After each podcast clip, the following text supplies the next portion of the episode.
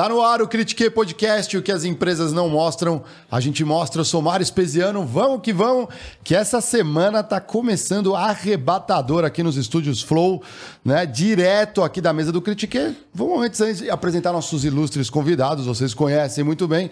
Dar o meu abraço, sou com o Cringe André Geiger, tudo bom? Boa Sou Cringe, tudo bem, Amarão? Tudo bem, pensamentos positivos também pro Diegão Baltazar, uma boa recuperação, Diegão, se você gosta do Diegão, manda lá no, manda um ali no Instagram uma mensaginha, né? de carinho, amor e tudo mais, né?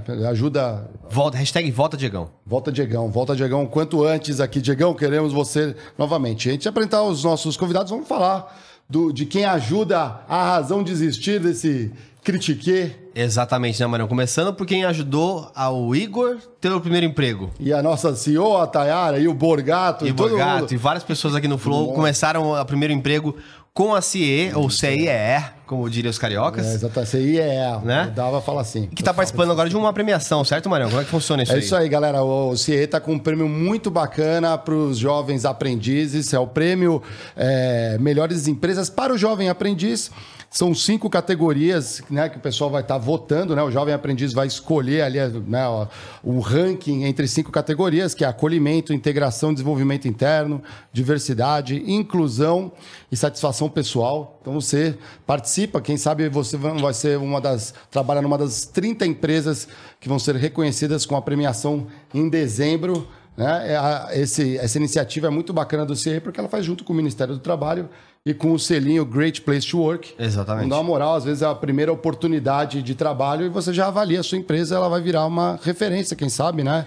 O link está aqui na descrição do vídeo, vocês estão vendo aqui no QR Code, exatamente aqui o QR Code, tá ali o link melhores empresas ponto, social. social. Se você é empresário, indica ali para os seus jovens aprendizes. Se não tem ainda jovem aprendiz ou estagiário, pô, procura o CE também, né? Aproveita, uhum. né? Já coloca ali um jovem aprendiz, ele já chega, já chega votando na empresa, né? Antes de começar também, queria aproveitar a honra de ter aqui no estúdio, né? Quem? Quem? Quem? Quem? Quem? Quem? O senhor e senhora Geiger estão aqui. Jovens Inclusive, meu pai faz 65 na quinta-feira. Vem aqui, dá um oi, pai. Vem aqui. Parabéns, aqui, todo, todo mundo já conhece o Domênico, fica lá no chat, pessoal. Parabéns, Domênico fica no chat 65, aí. Hein? Aqui, ó, vem dar um, dar Caramba, um ele parece mais novo que você, um Geiger. Hein? Um abraço aí, pessoal, que eu fico perturbando aí. Eu vou tentar Boa. melhorar. É, se vocês trombarem o seu Domênico aqui no chat, no, tratem-o com respeito, por favor, hein? Ó, e deem os parabéns também para ele. Exatamente, quinta-feira é 65, pessoal. Seus calabresos, né? Vamos é. lá, então. Galera, vamos Apresentando aqui a galera que está na mesa, hoje vamos ter um papo dentro dos estúdios Flow com os nossos talentos criadores de conteúdo. Vamos começar pelas damas. Aqui vocês já conhecem, já esteve na mesa do Critique também.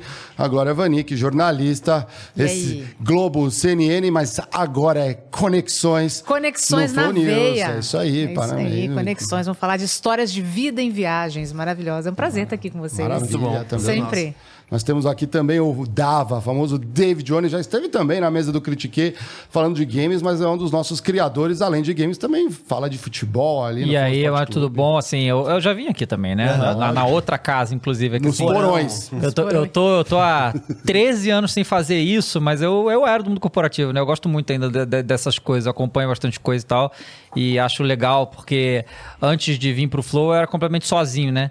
Então, legal, depois de tanto tempo, voltar a ter contato com gente foi legal. Que bom, que legal. E temos aqui o nosso grande Sérgio Sacani, aqui o nosso representante da ciência, embaixador e inimigo dos terraplanistas. Opa, isso aí sim, com certeza sempre. Um grande abraço aí, galera. Tamo junto. Pô, Valeu, bora, obrigado pelo convite aí. Isso, obrigado, obrigado vocês aqui. Ó, a gente sempre gosta de falar. Aqui vocês já passaram, então a gente não vai puxar o background de carreira. Se alguém quiser ver, pode ver esse episódio anterior. Vocês colam com o Sérgio, com a Glória, com o Dava. Recomendo, assista os programas, foi muito bacana. Uns a gente ainda estava nos porões dos estúdios Flow. Exatamente. Com o David no azul, comentou. No azul lá, do, é, lembra? O azul também, o azulão, né? O azulão. Mas a Glória, vamos começar pela Glória. Como que você está vendo essa possibilidade e essa já curta, mas boa experiência do digital e se dedicar ao digital? Cara, eu tô Como adorando. Eu tô adorando. Eu, é um universo. Eu saí da TV para um universo totalmente novo, né? Um universo com a linguagem do marketing que eu comecei a conhecer, precisei conhecer na marra, porque eu passei a entrar no, no mundo corporativo de uma outra forma, dando palestras e tal. Então Verdade. é um, uma outra, uhum. uma outra visão. E, e ainda em paralelo com o podcast, que também é uma outra linguagem diferente da televisão. Apesar de ser um programa, ter cenário, tudo bonitinho, fofinho, é uma linguagem diferente. Você tem muito mais liberdade, né? Eu fiz, aliás, o podcast que vai amanhã, quarta-feira, é, a gente fala marcas, né? É, dá dicas sobre milhas e tal, e fala marcas, Que era coisas um que na televisão, pensar, imagina, né? você não É, pode de jeito nenhum. Então, eu tô tô adorando essa linguagem, tô adorando, porque é muito mais solta, eu tenho posso ser muito mais criativa em tudo. é, e eu gosto de montar o programa, de pensar o programa, daquele quadro final ali, que é um quadro bem louco, é, que é o embarque surpresa. Eu gosto de inventar ele. O Sérgio foi lá, né? Fui Sérgio lá, embarcou lá, foi lá. legal, embarcamos, embarcamos pra Marte, foi legal pra Embarcamos pra caramba. Marte. Foi demais. Então, pra mim tá sendo um prazer enorme. Tô adorando essa, essa, essa nova, esse novo momento de carreira. Era o que eu queria mesmo, fazer coisa diferente. E, e é uma, uma coisa que pra você talvez era menos natural, né? Mas David Jones e é, o Sérgio também entender que às vezes a receita ela vem de fontes diferentes, né? Que não uma coisa conversa com a outra, mas é importante que você alinhe a relevância com o trabalho, com o que você gosta. Exatamente. Né? O, o, De- o Dava tava falando que ele gosta do mundo corporativo, isso é nítido no seu conteúdo. Porque muitas pessoas falam de games, mas quem consegue falar de games do tipo bastidores, por que, que uma empresa está lançando um jogo ou não, por que, que tá tendo uma interação entre. na, na parte mais back-office né, do, do mundo corporativo, é que é, traz isso que você é. Essa coisa de estar tá, antenado, né? no- nas- É, esse negócio que você falou, é, eu, eu na verdade, estava conversando com, com o Matheus ontem, que eu falei pra ele, que ele tava me perguntando né, se ele é, é, começava a fazer conteúdo no Instagram dele. Eu falei, "Ué, você quer fazer, faz, né? Tipo, futebol, já, você já vive isso, né? Foi o que eu pensei, assim, eu, eu comecei com videogame, mas eu... eu trabalhei durante todos esses anos pra monetizar tudo que eu gosto. Tudo. E o mais difícil, na verdade, é você monetizar as coisas que você gosta e não perder o gosto por aquilo que você gosta. Essa é a parte mais difícil. E eu tive que mudar bastante o jeito que eu faço das coisas pra manter isso. Porque se para mim, se eu tô fazendo uma parada sem paixão, sem tesão, melhor não fazer. Então, assim, é videogame, é futebol, é tudo que eu assisto vira conteúdo, sacou? Eu não, eu não perco nada. Então, assim, literal, tudo que eu gosto. A única coisa que eu tenho receio e eu acho que eu vou continuar sempre tendo receio em monetizar é o meu filho, no caso. Isso eu acho que eu vou deixar. não vou. É assim, isso aí. Meio VTube, assim, já leva pra Não, porque Disney. o povo faz. É. E tudo bem, cada um, né? Essa é uma opção que eu tomei também. Exatamente, porque eu, eu, eu sempre, eu sou de uma época, nós todos acredito, que a gente valorizava a nossa privacidade, né? Então eu limito bastante o que eu mostro da minha vida pessoal, inclusive meu filho. É, mas era uma coisa que eu podia fazer também, mas eu não devo fazer. Mas é, é isso, tudo que eu gosto eu, eu dou um jeito de transformar em conteúdo porque eu gosto de fazer isso, né? Eu não vou assistir um filme, uma série, porque eu tô forçado, porque eu tenho que fazer alguma coisa, porque eu tô afim e acaba virando, né? Com- Com um filho pequeno diminuiu o tempo de videogame? Cara, eu. ah, é, que, é que assim, como o Geiger falou mais cedo, eu, eu tento organizar meu dia todo, né? Então, o que aconteceu? De setembro pra cá, foi uma insanidade a quantidade de lançamento de jogo. É verdade. E, e eu consegui provavelmente jogar umas 200 horas de videogame nesse período curto aí, Nossa. sem ter filho o tempo que eu fui com ele. Eu nem sei direito como é que eu fiz isso, mas eu consegui.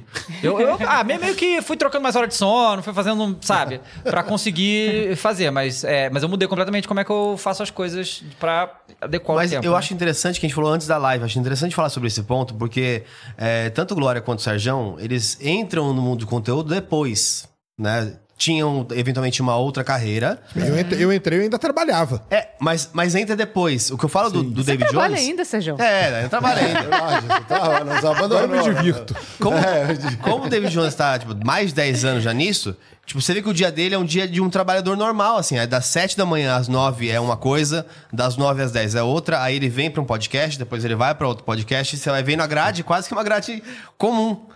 É, quando a gente vai migrando pra isso, eu tô falando mais, mais da minha visão, né, na nossa visão aqui do Critique, você tem um trabalho, e aí você fala, ah, beleza, duas vezes por semana eu faço um podcast. Aí, de repente, aparece uma palestra de manhã, numa terça-feira. Putz, vai reorganizando. Isso, Aí você sente a demanda de ter que fazer algum conteúdo mais diário.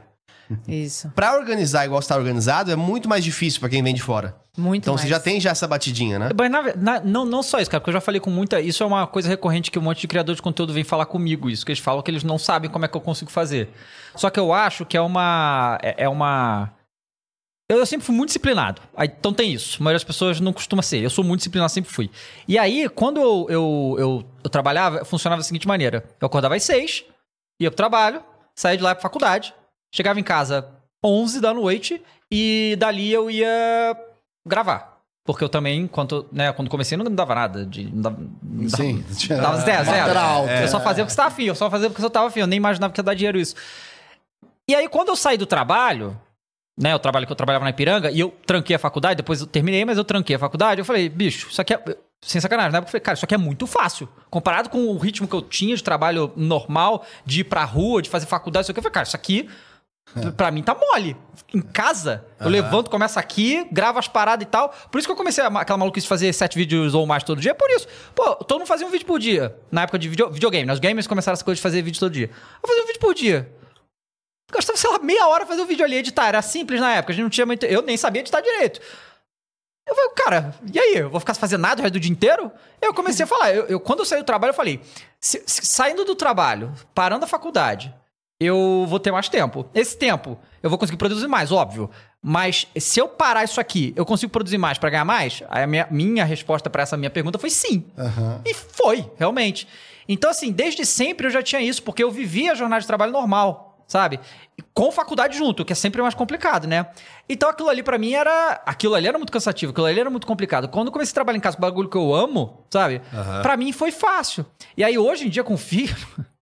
complica. Bom, hoje meu maior problema é o trânsito. Sabe? Sim. É que demora pra chegar aqui, demora pra voltar pra casa. Esse é o maior problema hoje que quebra um pouco. Mas, por exemplo, hoje, eu acordei, a, a Thaís acabou de voltar de viagem, né? Então ela tá morta.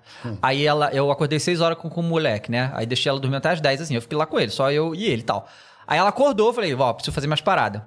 Eu comecei a gravar 10 e meia, eu parei de gravar meio-dia e 40 e eu gravei sete vídeos, sem, sem meme. Foram sete mesmo. Eu gravei pro meu canal, gravei pro outro. E não só isso, né? Esses vídeos todos, também os meus editores transformam ele em muitos outros. Então, assim, Sim. é, e, e- aí, é, quando eu terminei. Aí aí, quando eu terminei de gravar tudo hoje, eu até falei, caraca, eu consegui. Porque não é todo dia que dá pra fazer uma coisa dessa assim, mas hoje eu consegui. E aí, aí uma e meia eu saio de casa e vim pra cá, eu fiz o Flow Sport Clube, e aí hoje não tem Flow Games, mas aí, aí vim pra cá e tal.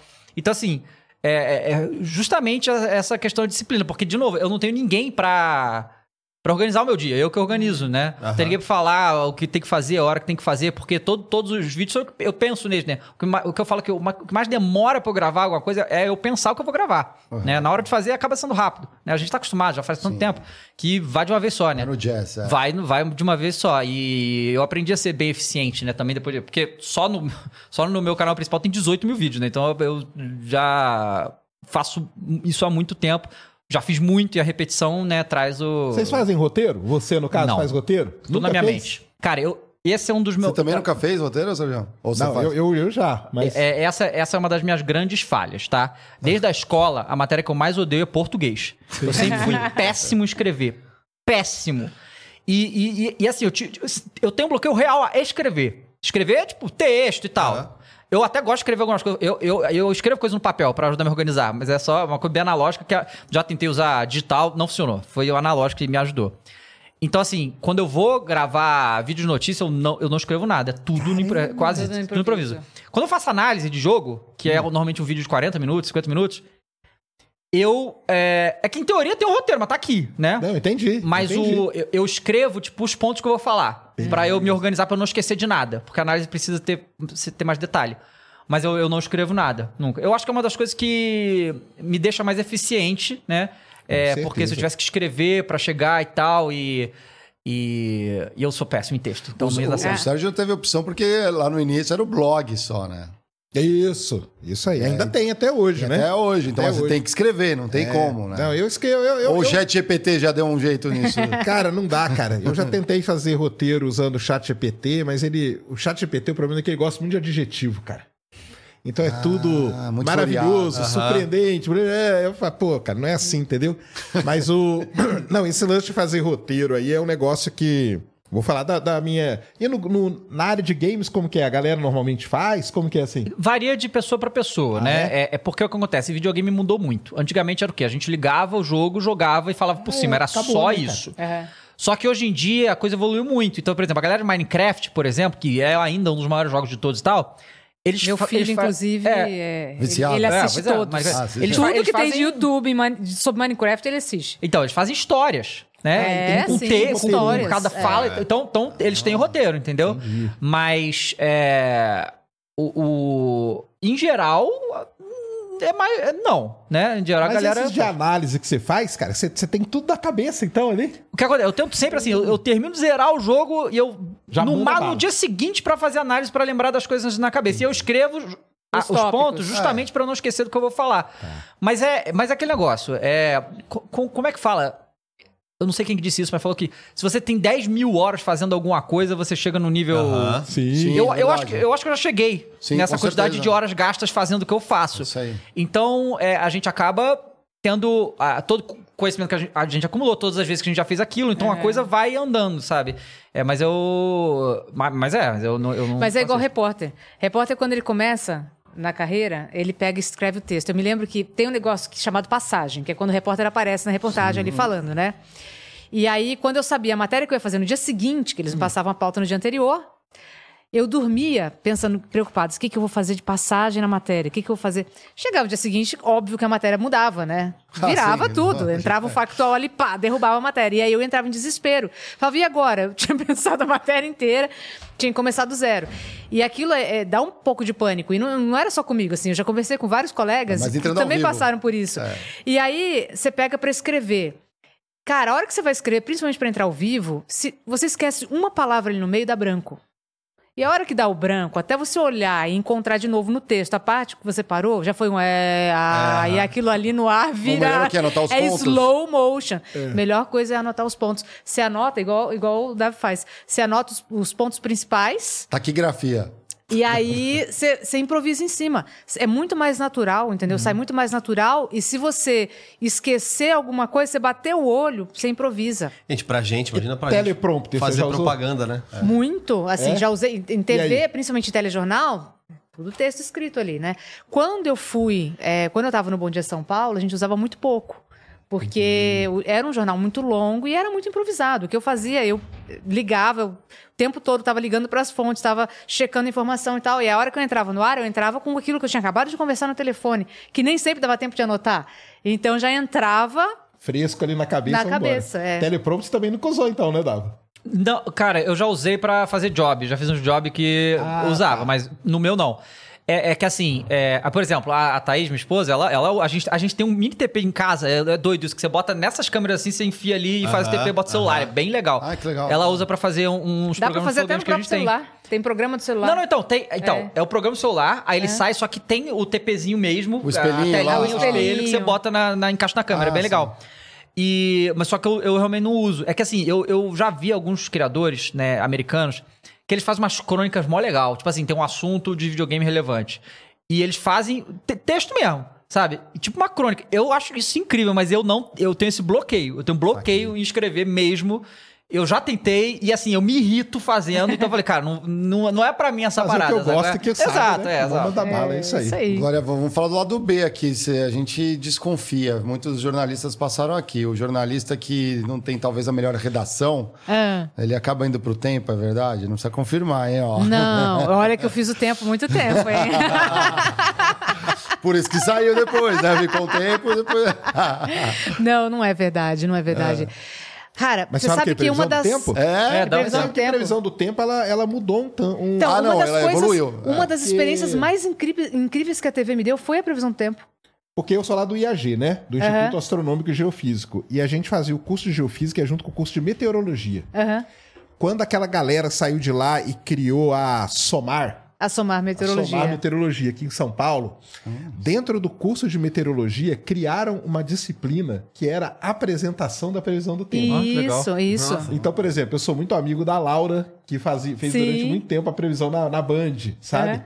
E o pessoal começou a pegar os jornalistas e levar lá pra dentro do IAG Pra treinar. Pra treinar eles e treinar a nomenclatura também, né, cara? Pra, pro, pro cara saber o que, que é uma frente fria, o que, que é um, uma, um ciclone Massa polar. Cara, Cúmulos nimbo. Mas, É, mas é muito legal. É, lá a Globo tinha o pessoal da, do CPTEC dentro Isso, da. do CPTEC, isso aí. Dentro da Globo e depois o pessoal da Climatempo. Da Clima né? Tempo. Ah, hoje quem atende é a Climatempo.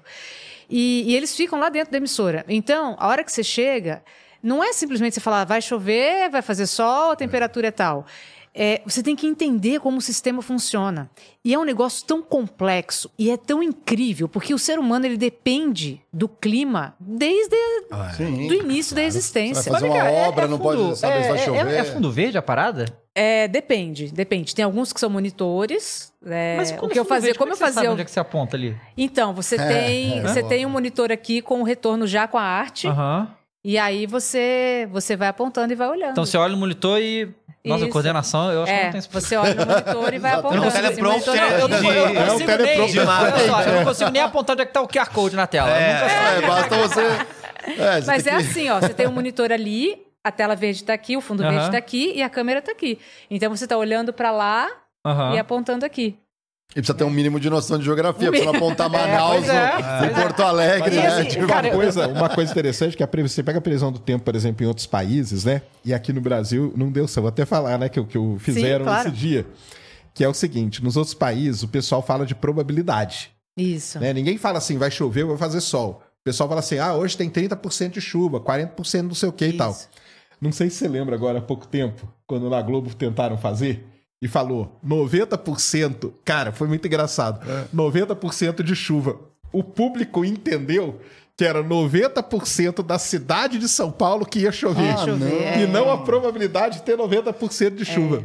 É. o que eu falo, cara. O brasileiro ele não sabe estatística Não, básica. gente Mas- ensina, pô. Como é que Ao longo, ao longo dos anos, a meteorologia mudou demais. Assim, então, antigamente era isso. Era colocar a pessoa bonitinha lá e dizer vai fazer sol, vai chover. Hoje em dia não é mais. Você vai lá, você tem que entender todos os fenômenos. Aí é isso.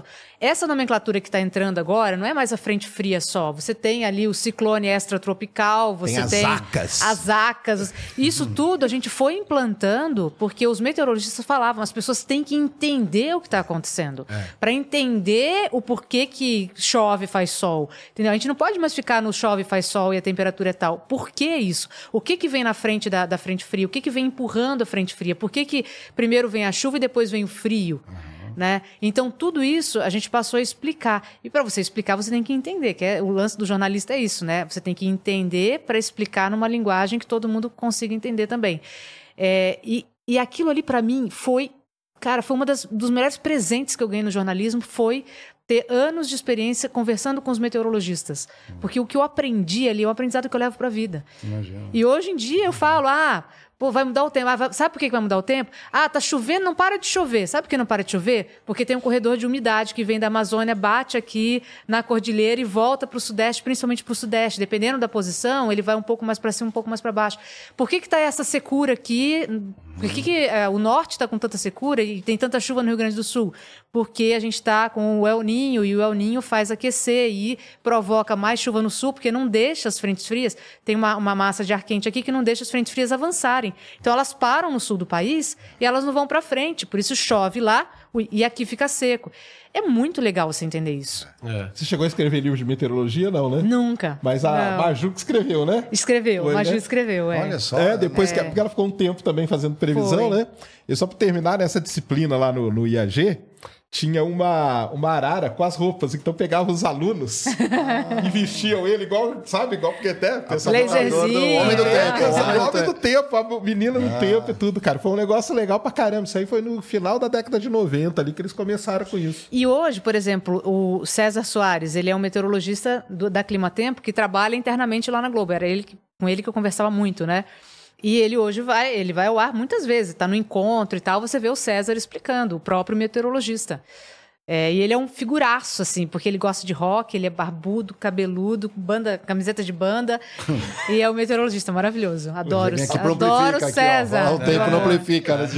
Agora, cobrir o tempo é uma coisa, e cobrir um eclipse. Ah, bom, Cobrir aí. olha aí. Não, cobrir um eclipse. Narrar aqui, um eclipse, né? Narrar o eclipse, narrar o eclipse. 450 mil você já bateu? 480 mil ao vivo. Simultâneo. Eu vi, eu, eu era um deles ali. Eu, Era um eu deles, deixei né? ali em segunda tela, eu falei, Tava no "Vai, aeroporto do Panamá vendo. eu não vou meter o olhão, né? Aqui em São Paulo fechou, nublou. Eu É, só consegui nublou. ver pela, pela internet, mas tem uma galera que foi observar olho nu, assim, não é muito recomendado, né, Foi galera? bonito pra caramba. Eclipse do Sol, cara, é aquele negócio, cara. É um dos. Do, algum, tem alguns fenômenos, né? Eu repito isso todo, toda vez. Que você tem que ver ele ao vivo, cara. Porque eclipse da Lua não faz tanta diferença. Eu trouxe uma foto do eclipse da Lua aqui, você vê, vai ser mais ou menos a mesma coisa. Agora, eclipse do Sol, cara, ele muda o ambiente. Penumbra, né? Então a, a sombra fica diferente, começa a ventar, começa a esfriar, entendeu? E é um negócio que dura um tempo e depois volta tudo ao normal. Então, esse essa mudança ambiental que tem, E a natureza sente, né? a natureza A sente pra natureza caramba. sente, é. E essa mudança ambiental não tem como você traduzir isso em imagem, cara. Não tem. É. Então você tem que, eu falo pra todo mundo, assista um eclipse um dia na sua vida. Ou total, esse dessa vez foi anular, né? Ficou Uhum. esse anelzinho aqui, né? Em volta da, em volta da, da lua aqui. Mas é, uma, é, é muito incrível, cara. Mas como, como que assiste sem dar problema? Porque. porque Pra vista, você fala? é, porque fala que assim, du- durante. Eu lembro quando lá no, no, no Rio tem um. Um planetário. Tem o planetário da Que eles- Gávea. Isso, Planetário Gávea. É, que tem até um teatro lá. É, que eles falam. Que dão umas coisas e falam que você nunca deve olhar pro eclipse porque tem Isso risco aí. de ficar cego e tal, não sei o quê. Então, como é que você admira o eclipse? Antigamente colocava Raio-X. radiografia. Pode, é. de jeito nenhum. É isso pode, mesmo. Então, hoje. Eu assisti eclipse solar É. com radiografia Eu também, era na época a gente assistiu, né? Mas tamo aí, né? Ah, hoje tem, hoje tem um filtrinho, cara, que é o vidrinho de soldador número 14. Tanto que foi, tem até um negócio muito interessante que acabou isso no Brasil, cara. Entendeu? Não foi por minha culpa, não. Foi mais culpa do Iberê, tá? Porque o Iberê fez um vídeo, cara, que tem milhões de visualizações lá e todo mundo foi comprar o vidrinho. Então, com o vidrinho você vê numa boa. Não tem problema. E existe também um filtro solar específico de um. Parece um papel alumínio, só que é um, é um material astronômico mesmo que a gente usa e você vê tranquilamente, sem problema.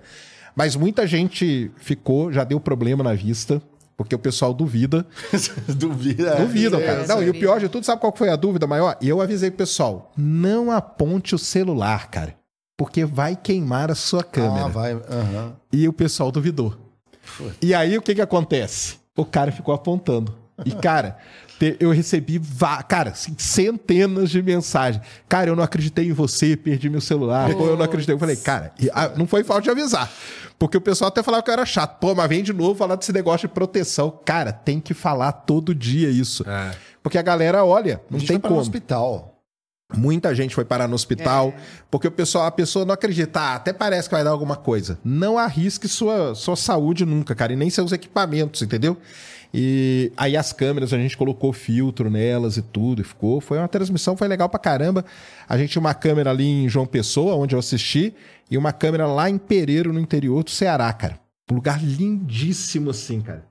E foi os dois lugares, um nublou. Foi bonito pra caramba. Teve a foto do, aquele, do Ítalo, Do né? Ítalo. Cara, já viram a foto do Ítalo? Maravilhoso ali. Cara, aquela Coloca foto. a tela aí, coloca aí, Nelson. cara, no Instagram do Ítalo. Ítalo Cinco anos de planejamento, parece que foi, né? não, foi quatro meses. Quatro meses? Quatro meses Tá. de planejamento. O Ítalo Ferreira, que é o Ítalo- surfista brasileiro, É, medalha de ouro, né? Maravilhosa né? a foto. ele mora em, no Rio Grande do Norte. O eclipse ia passar em cima da casa dele. Isso é uma das coisas mais raras de acontecer.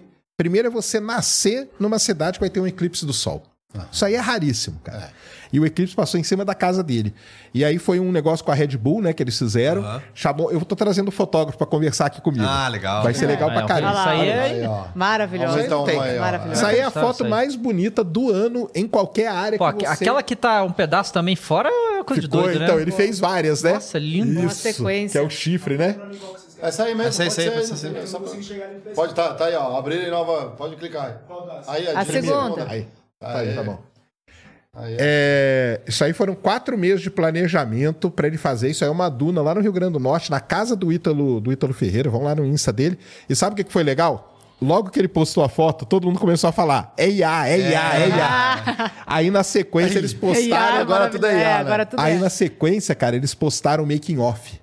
Ah, Aí eles como. mostraram como que foi feita a foto, as câmeras. Isso aqui é uma lente de. Pô, você tem que achar o ângulo certo com a montanha pro. Minha, nossa. É, de E na hora não deu certo, que eles você tiveram que calcular, mudar. tiveram que reposicionar, né? Não, Ah. ele foi pra lá, ele visitou o lugar, ele viu a hora que o sol ia se pôr, ele mandou o Ítalo subir lá várias Ah, ele Cara, já tava vendo onde o, o sol no dia anterior e eles tudo mais. fizeram Muito, muito, legal. cara, foi um trabalho Imagina quatro meses de foda. planejamento. Nossa. Pra uma foto, né? Pra uma, Uma foto. foto, um foto. clique, Mas mas, a cara, foto, né? é a foto mais linda do ano. Não, isso- achei pouco. Ele podia estar na Enquanto em um onda dia do aéreo, faz né? sete Imagina vídeos, aí que difícil, né? Imagina, que- Tô- O cara ainda reclama, né? Quanto Por quatro tem meses. Eclipse solar tem uma projeção? Ou... Assim, eclipse, cara, a gente tem quatro por, por ano. São dois da Lua e dois do Sol. Agora, O problema, cara, então vai ter quatro por ano. Hum. O problema do eclipse do Sol é que ele é uma faixinha de poucos quilômetros No mundo. no mundo, no mundo inteiro. Então essa faixinha varia. A desse ano deu a sorte dela passar. Ela veio lá dos Estados Unidos, entrou pela Amazônia, passou pelo Nordeste, passou em cima de João Pessoa e Natal, que é a terra do Ítalo. Às vezes pode dar no Pacífico. Não vai... Às vezes pode dar no meio do Pacífico, na Antártica, no meio da Indonésia, no meio das Filipinas, numa pontinha no Japão e tal. Os Estados Unidos, cara, é, é muito foda isso, porque em 2017 teve um eclipse total que cruzou os Estados Unidos de costa a costa. Nossa. E agora, o ano que vem, 8 de abril, vai ter um eclipse total que vai cruzar os Estados Unidos de sul para norte. Caraca. E tem umas três cidadezinhas ali na meiuca dos Estados Unidos, ali no Tennessee, que os caras em sete anos vão ter dois eclipses totais passando em cima da cidade. Puxa. Cara, isso é um negócio assim, cara, é ultra raro. E aí você aí vai perguntar do Brasil, né? Se você pegar projeções de eclipse até o próximo, até 2100, você vê que tem eclipse no mundo inteiro e tem um buraco no Brasil. cara. Caramba. Então vai ter mais? Esse se- não, vai ter. Só que vai ser um em 2045, lá na beirinha, entendeu? Vai passar lá no extremo norte do Brasil. É, em, 2000, em 2028 vai ter um que vai passar num pedacinho da Amazônia. E depois tem um em 2040 e alguma coisa vai passar no extremo sul. Então, a- agora, no próximo século vai estar legal. Então, tomara que a gente viva até o século. É, aí já- Vamos torcer muito medicina. longe, né? Vamos torcer que, medicina é, conseguir só tem que manter a gente no- até lá. Vou ter que cobrir de outro jeito. Em outro lugar ali, ó, não tem como. É, conta uma coisa aqui, ó. A gente sempre fala lá do B, mas ah, tem o lado legal de criar conteúdo, é muito de criação de comunidade, é, da galera se interessar pelo assunto, é, muito de, de ter o pertencimento e falar, pô, eu gosto disso aqui e assisto vários. Espero que a galera assista vários programas também no, nos estúdios Flow ali, independentemente né, do que você gosta e tudo mais. Você vai achar com certeza algum, um ou mais conteúdos, com certeza você vai achar aqui dentro. Mas e essa onda, por exemplo, do cancelamento que a gente ainda vive? Tomar muito cuidado pra tem falar. né? Vilela agora, né? Pelo amor de Deus. Como assim? Vilela agora É, tá por sendo chamado do de quê? nazista, cara. Ah, por causa do debate? É. Putz, eu, tô embaixo de uma pedra ainda nesse assunto, mas vamos ver se você quiser comentar, Geiger. Não, é, é mais isso. As é mais. pessoas... É, é, que é o cancelado do dia já, né? Assim, É, e assim, é sempre. é, as coisas elas são muito mais profundas, muito mais difíceis de, de decifrar. E quem quer acompanhar só o corte ou só um textinho de duas linhas nunca vai entender a complexidade do negócio. Claro. Aí que nem agora a guerra que tá tendo lá em Israel, né? Fala alguma coisa de Palestina, alguma coisa de Israel, não importa o que você falar. É, até a gente tá- foi, foi na UGV hoje, né? O Igor tava falando sobre quando ele foi conversar com o Ah, Mano lá Brown. Na, na agência, na Ogvi, que legal. É. E aí, o Igor, e, e aí o Igor tava comentando lá sobre a, a vez que ele foi conversar com o Mano Brown. E aí falou um monte de coisa so- no- durante o programa e tal. Inclusive, uma parte lá, ele pergunta pro Mano Brown se ele conversaria com Hitler. Porque tem uma, uma, uma, um, um caso antigo do Tupac falando com um cara que era supremacista branco lá nos Estados Unidos. O Mano Brown lembra disso e comenta sobre o, sobre o caso. Acabou o programa, o Igor falou assim, cara, será que isso aí vão falar alguma coisa, né? Porque já preocupado. Não foi isso que aconteceu. Hum. Tem uma parte que o Mano Brown pergunta pro Igor se ele é negro, se ele se considera negro. E ele fala, cara, quando eu era pequeno, todo mundo era pobre, então não tinha essa visão que talvez vocês estão querendo ver de eu sou negro ou não sou negro. Mas assim, depende, não sei. Aí tinha pessoas atacando ele porque ele obviamente era negro. E tava, tava E não era. recusou. Tinha gente atacando ele porque, obviamente, ele era branco, então ele não podia falar que ele não sabia, porque senão ele tá se apropriando de ser negro. Cara. E tinha gente brigando com ele porque ele não falou que não sabia. Sendo que o país é todo miscigenado. É, é. Então, Cara, assim, que loucura. pra quem quer cancelar, pra essa galerinha, é, sempre vai ter um motivo. Porque eu sempre falo pro pessoal que acompanha bastante criador de conteúdo e tal, e sabem a história da pessoa, não aquele corte que viralizou que você não acompanha. Meu, não vai olhar no Twitter, vai olhar no, no- no YouTube do cara. Então, quando a gente compara a gente que vive aqui dentro, Ah, né? Twitter também, Compara as é. mensagens no Twitter, as mensagens de quem acompanhou e viu o conteúdo no YouTube, cara, são parece dois mundos. É tipo, pô, que legal essa conversa, aprendi, refleti. No Twitter, ah, que otário. Pô, Não tem o que fazer, né? Exato. Todo mundo vai ter o. Você já tem uns haters, Glória? Ou não? Graças a Deus, não. É. Não apareceu. Pelo menos não apareceu, né? Eu não sei se é bom ou ruim, né? Porque assim, né? é impressionante. É, né? hoje em dia eu também não sei se é bom ou ruim. Mas não, não, ainda, ainda não apareceu. Mas, assim, ao longo, do, ao longo desses anos, aí, conforme eu posto conteúdo, já aconteceu, assim, de gente falar, ah, é, fazer algum comentário, e eu tento ser mais educada possível com essas pessoas. Porque, às vezes, eu acho que elas precisam de um pouco de Legal. conforto, entendeu? É, então, em vez de responder agressivamente de volta, é, eu tento ser o mais Acolhedora. mais É. acolhedora. É, porque é isso. É, quando eu escolhi fazer o que eu faço hoje, eu escolhi trabalhar com seres humanos, né? Então, fiz isso a minha vida inteira, obviamente, no jornalismo, internamente, externamente, lidando com pessoas das mais variadas todos os dias. Mas é, um olhar para o ser humano, né? É, é diferente. Você, você acolher, você olhar para o ser humano. Então, quando eu me exponho nas redes, eu estou lidando com seres humanos. E o ser humano, muitas vezes, ele quer um acolhimento, sabe? É uma falta, uma carência, por, por vários motivos, de um acolhimento. E, e então eu tento fazer isso, A gente- acolher de alguma forma. Tem uma máxima aqui que a gente fala, né? O Diegão fala muito, né? A gente vê às vezes uma pessoa muito revoltada xingando tudo e a gente fala muito, né? Todo excesso esconde uma falta. É, então. Ah, por exemplo, agora o maior cancelamento, talvez, que está sendo tratado no- nesse momento é o do MrBeast. Sim. Porque que ele ele, ele, ele perfurou sem. eu vi eu vi. É, eu é tô isso, cancelando por disso. Porque ele está usando e mostrando a imagem da África como uma imagem de, de pobreza.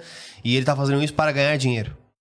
Ah, Então, assim, não importa o que você faça, não é nem opinião. É, ele tá Às vezes você ajudar demais também já é algo ruim, entendeu? É, mas aí, bom, o David deve sofrer assim, ó, você faz um release de um jogo, faz um Ah, review de um cara, jogo. Ele só, vive eu- com eu paixões, né, cara? É o galera do Xbox contra a galera do, Como do assim, o PlayStation. jogo do Mario Os caras? Sabe, sabe o que é louco? Tipo assim, eu, eu tô. A gente tá no futebol também.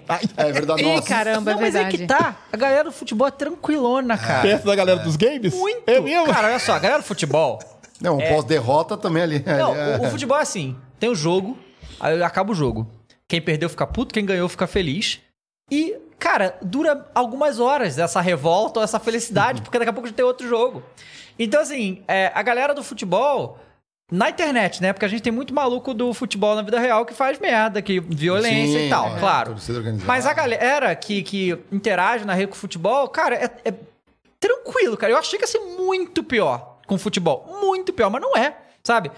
E no videogame é diferente. O videogame é o contrário. Os malucos que tem no videogame na internet, eles não existem na vida real. Do futebol é o contrário. O futebol tem na vida real e na internet são tranquilos, entende? No videogame é muito louco, cara, porque, cara, galera, é, é entretenimento. É tipo. O que eu menos entendo de todas essas coisas é Marvel contra DC. Esse é o que eu menos entendo. Porque, tipo assim, videogame. Isso eu até entendo um pouco, eu sou Vi- fã Marvel. eu sou- Então, é. videogame eu até entendo um pouquinho. Por quê? Porque normalmente o cara tem um videogame só, né? Então, por algum motivo, o cara defende aquilo ali como se fosse a mãe dele. Não, isso, essa parte eu não entendo, mas aí ele tem um só. No caso Marvel e DC, cara, o cara pode ver dois filmes, não pode? Sabe qual é? É. Eu, só- eu, eu, por exemplo, vejo Marvel e DC. Gosto de um. eu- É. Eu não entendo. Porque o povo fica acalorado sobre super-herói. Assim, olha. é- Beleza. Mas no videogame é doido porque é justamente isso. Eu, a- olha, até eu começar no Brasil. Foi assim. Quando eu comecei a falar de videogame, falar, não, não só jogar, mas falar sobre videogame, foi em 2013. Foi 2013? Não, 2000 e. Foi antes. 2012? 2012, 2011, uma coisa assim.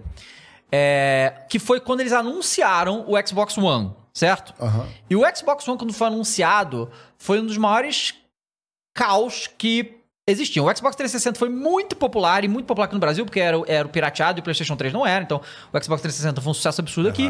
E o Xbox One vinha numa pegada que. O que, que, você, que você não podia fazer com esse console? Você não podia emprestar seus jogos para seus amigos, você tinha que estar online 100% do tempo. Isso mais de 10 anos atrás era uma, uma questão importante. É, tinha trava de região e o, parecia a apresentação do, do console que você que era mais focado em botar para você ver televisão do que jogar videogame. Foi um caos.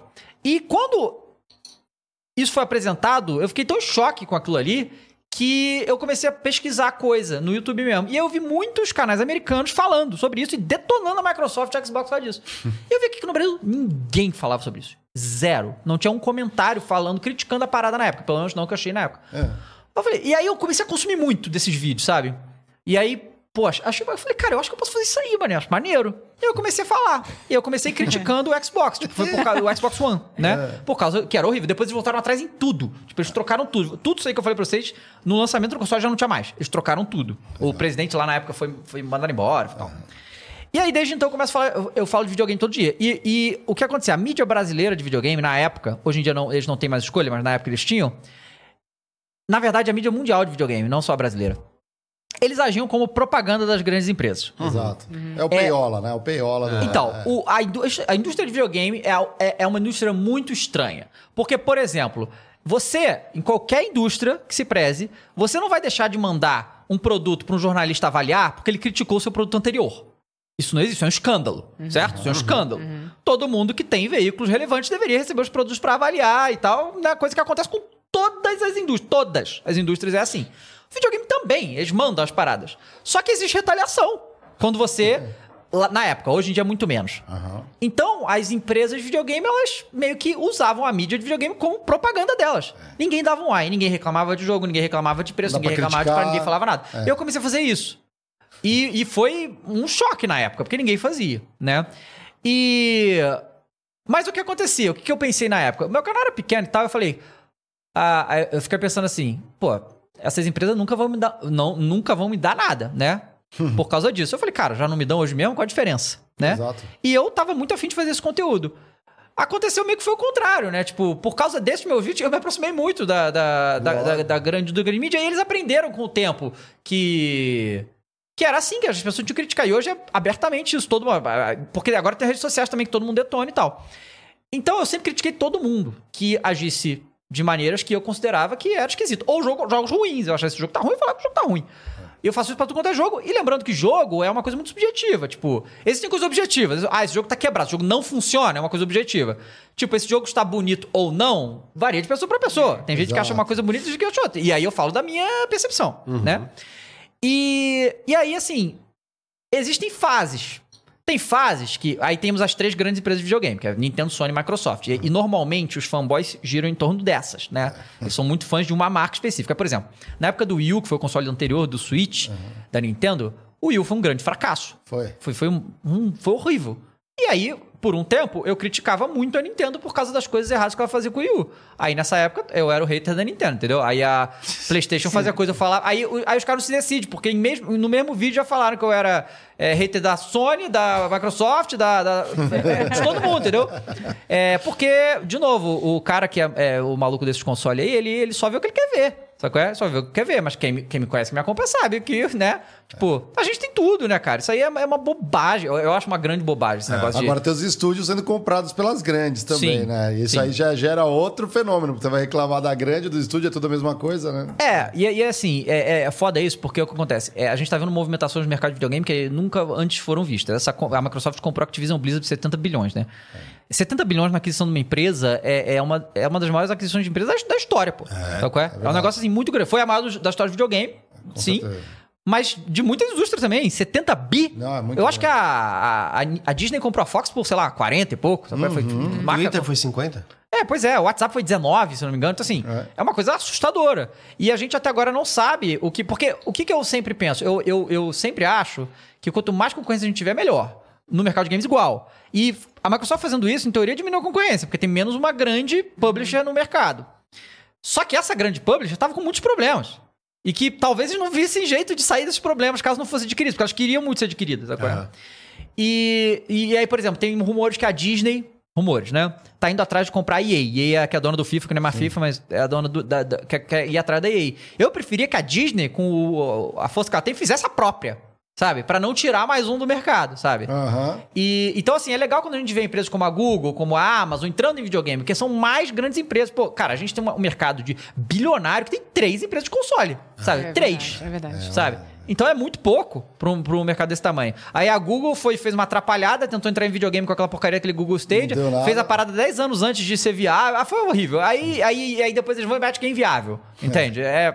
Então a gente fica vendo essas movimentações. Eu fico falando que, que, que, tipo, a gente, como é, usuário, jogador, só, a gente só joga se a gente assiste as coisas. Como que a gente, em cinco minutos, consegue ver que um negócio vai dar errado e esses caras que despejam milhões de dólares nas paradas não conseguem ver? Pois é. Quantidade de dinheiro que essa empresa gastam é, é sendo óbvio que aquilo ali não vai dar certo. Tipo, a gente, como consumidor, consegue ver. Eles botam, um trailer de dois minutos e qualquer um que joga videogame consegue olhar e falar, cara, isso não vai dar certo. Isso e aqui não é não, dá. É porque não escuta o consumidor. Não, pois é. Então, é. Mas aí gastar tanto dinheiro assim, não, é, isso, melhor Não é que não escutar? escuta o consumidor, é que não joga. É não joga, não Tem consome, muita então. gente que não consome o que vende. Aí, aí não dá. É o lance. É, se, você, se você, por exemplo, coloca lá no corpo diretor da sua empresa os mesmos, os mesmos padrões de pessoas, cara, você já está excluindo boa parte da, da população de seus consumidores, né? Então, a hora que você faz isso, que você tem esse mesmo padrão ali dentro daquela empresa, elas vão pensar iguais. eh, Vai estar todo mundo na mesma bolha. E a hora que isso cai no mercado, o restante que está fora da bolha olha aquilo e fala: como assim não perceberam? Não perceberam porque estão dentro da bolha.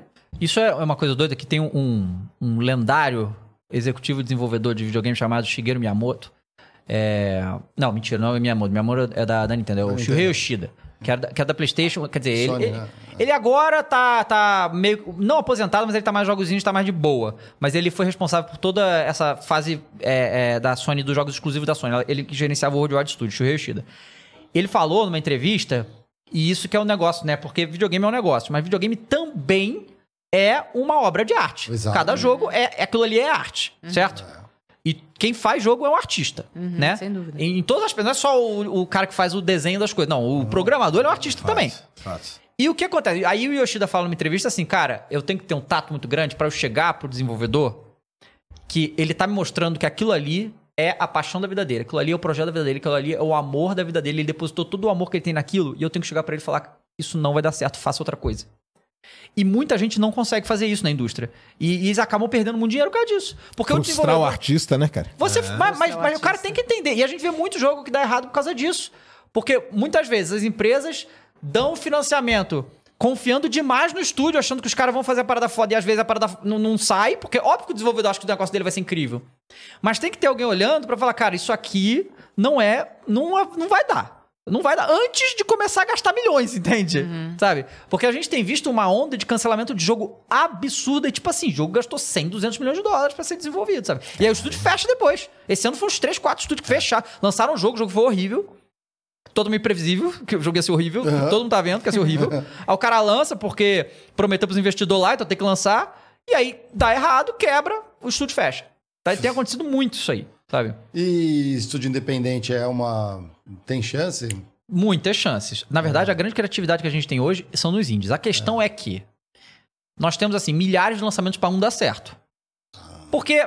É, Startup. É, bem isso. Pois é, mas, mas é porque é o que acontece, cara. Se você for ver, todo mundo. Esse ano não, não foi um ano muito bom pros indies, mas eu acho que é porque esse ano foi insano para lançamento grande. Então eu acho que os indies seguraram a onda, tá ligado? Eles seguraram a onda, falaram, não vamos lançar esse ano. Não, não vamos lançar esse ano, sabe? Porque esse ano tá impossível a parada.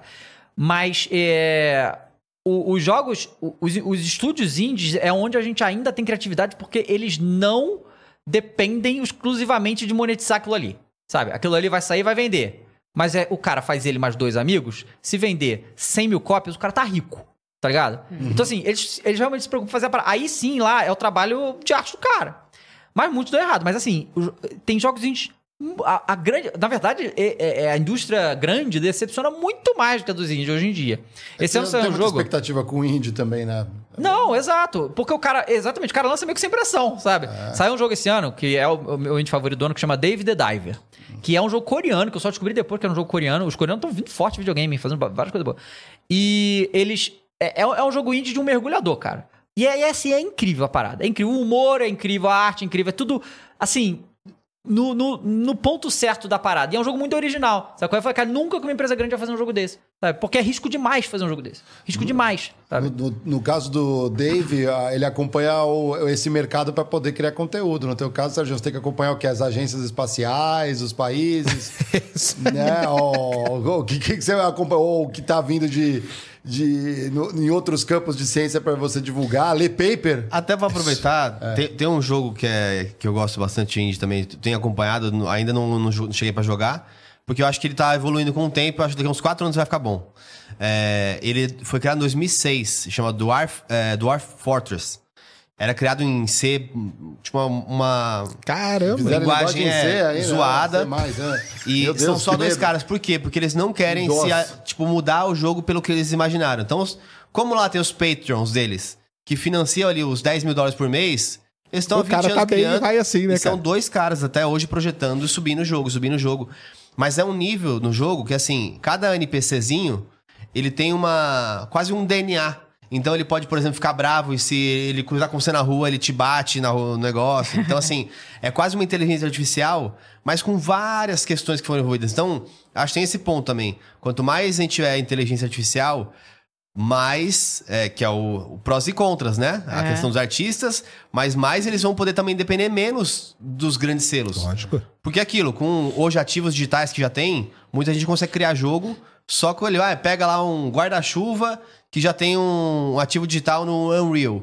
E aí uma pessoa hoje sozinha consegue montar um jogo básico pra ele mostrar e ir atrás de financiamento. Anti- Antigamente não dava. Não, eu Tinha- falei com- Tinha que montar absolutamente tudo. Tudo. É. no meio do ano eu falei com o Rafael Grassetti, né? Que é um ele é diretor de arte na Netflix hoje, mas ele era.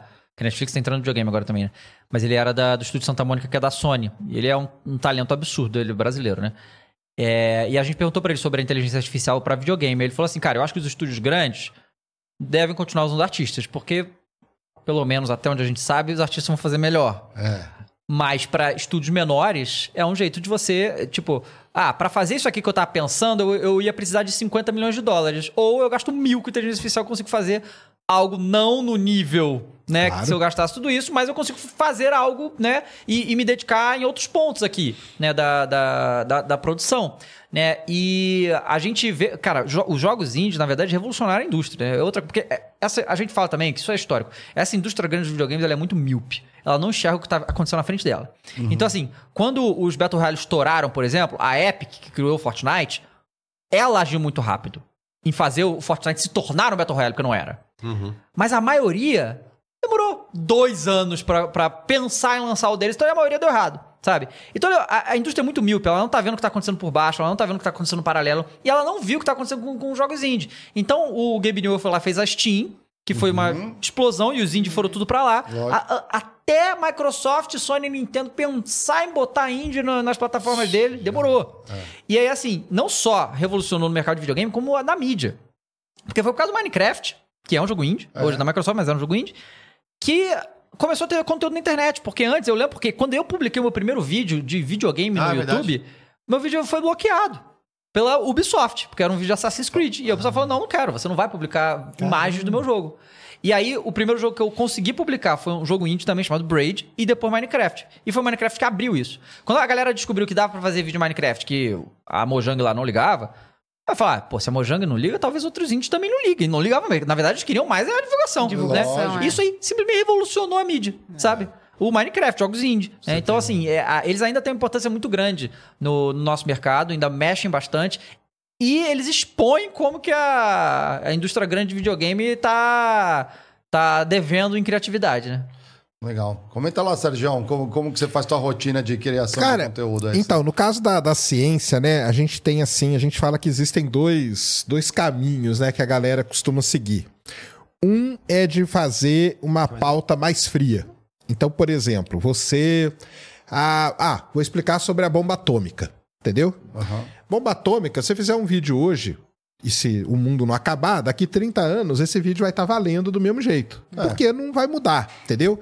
Ou se eu vou explicar sobre buraco negro. Não, o que são buraco ne- buracos negros? Cara, não vai mudar, porque é um negócio lá de 1915, então vai continuar. A única coisa é que em algum momento vai desatualizar ali de coisas que vão sendo descobertas. Então tem essa pauta aí que, que a gente chama mais fria, né? Que o vídeo, ele, o conteúdo, no caso, ele tem uma duração muito maior, né? Muito maior. Então, a qualquer momento, o cara volta ali, ah, pô, quero ver um vídeo do, do Oppenheimer, por exemplo, entendeu? Você vai lá no- nos canais lá que todos fizeram, Veritasium, a galera lá dos Estados Unidos, o Pedro Lousa aqui no Brasil e tal, você vai, e esse vídeo você pode ver ele hoje, pode ver daqui 5 anos, 10 anos e tá lá, entendeu?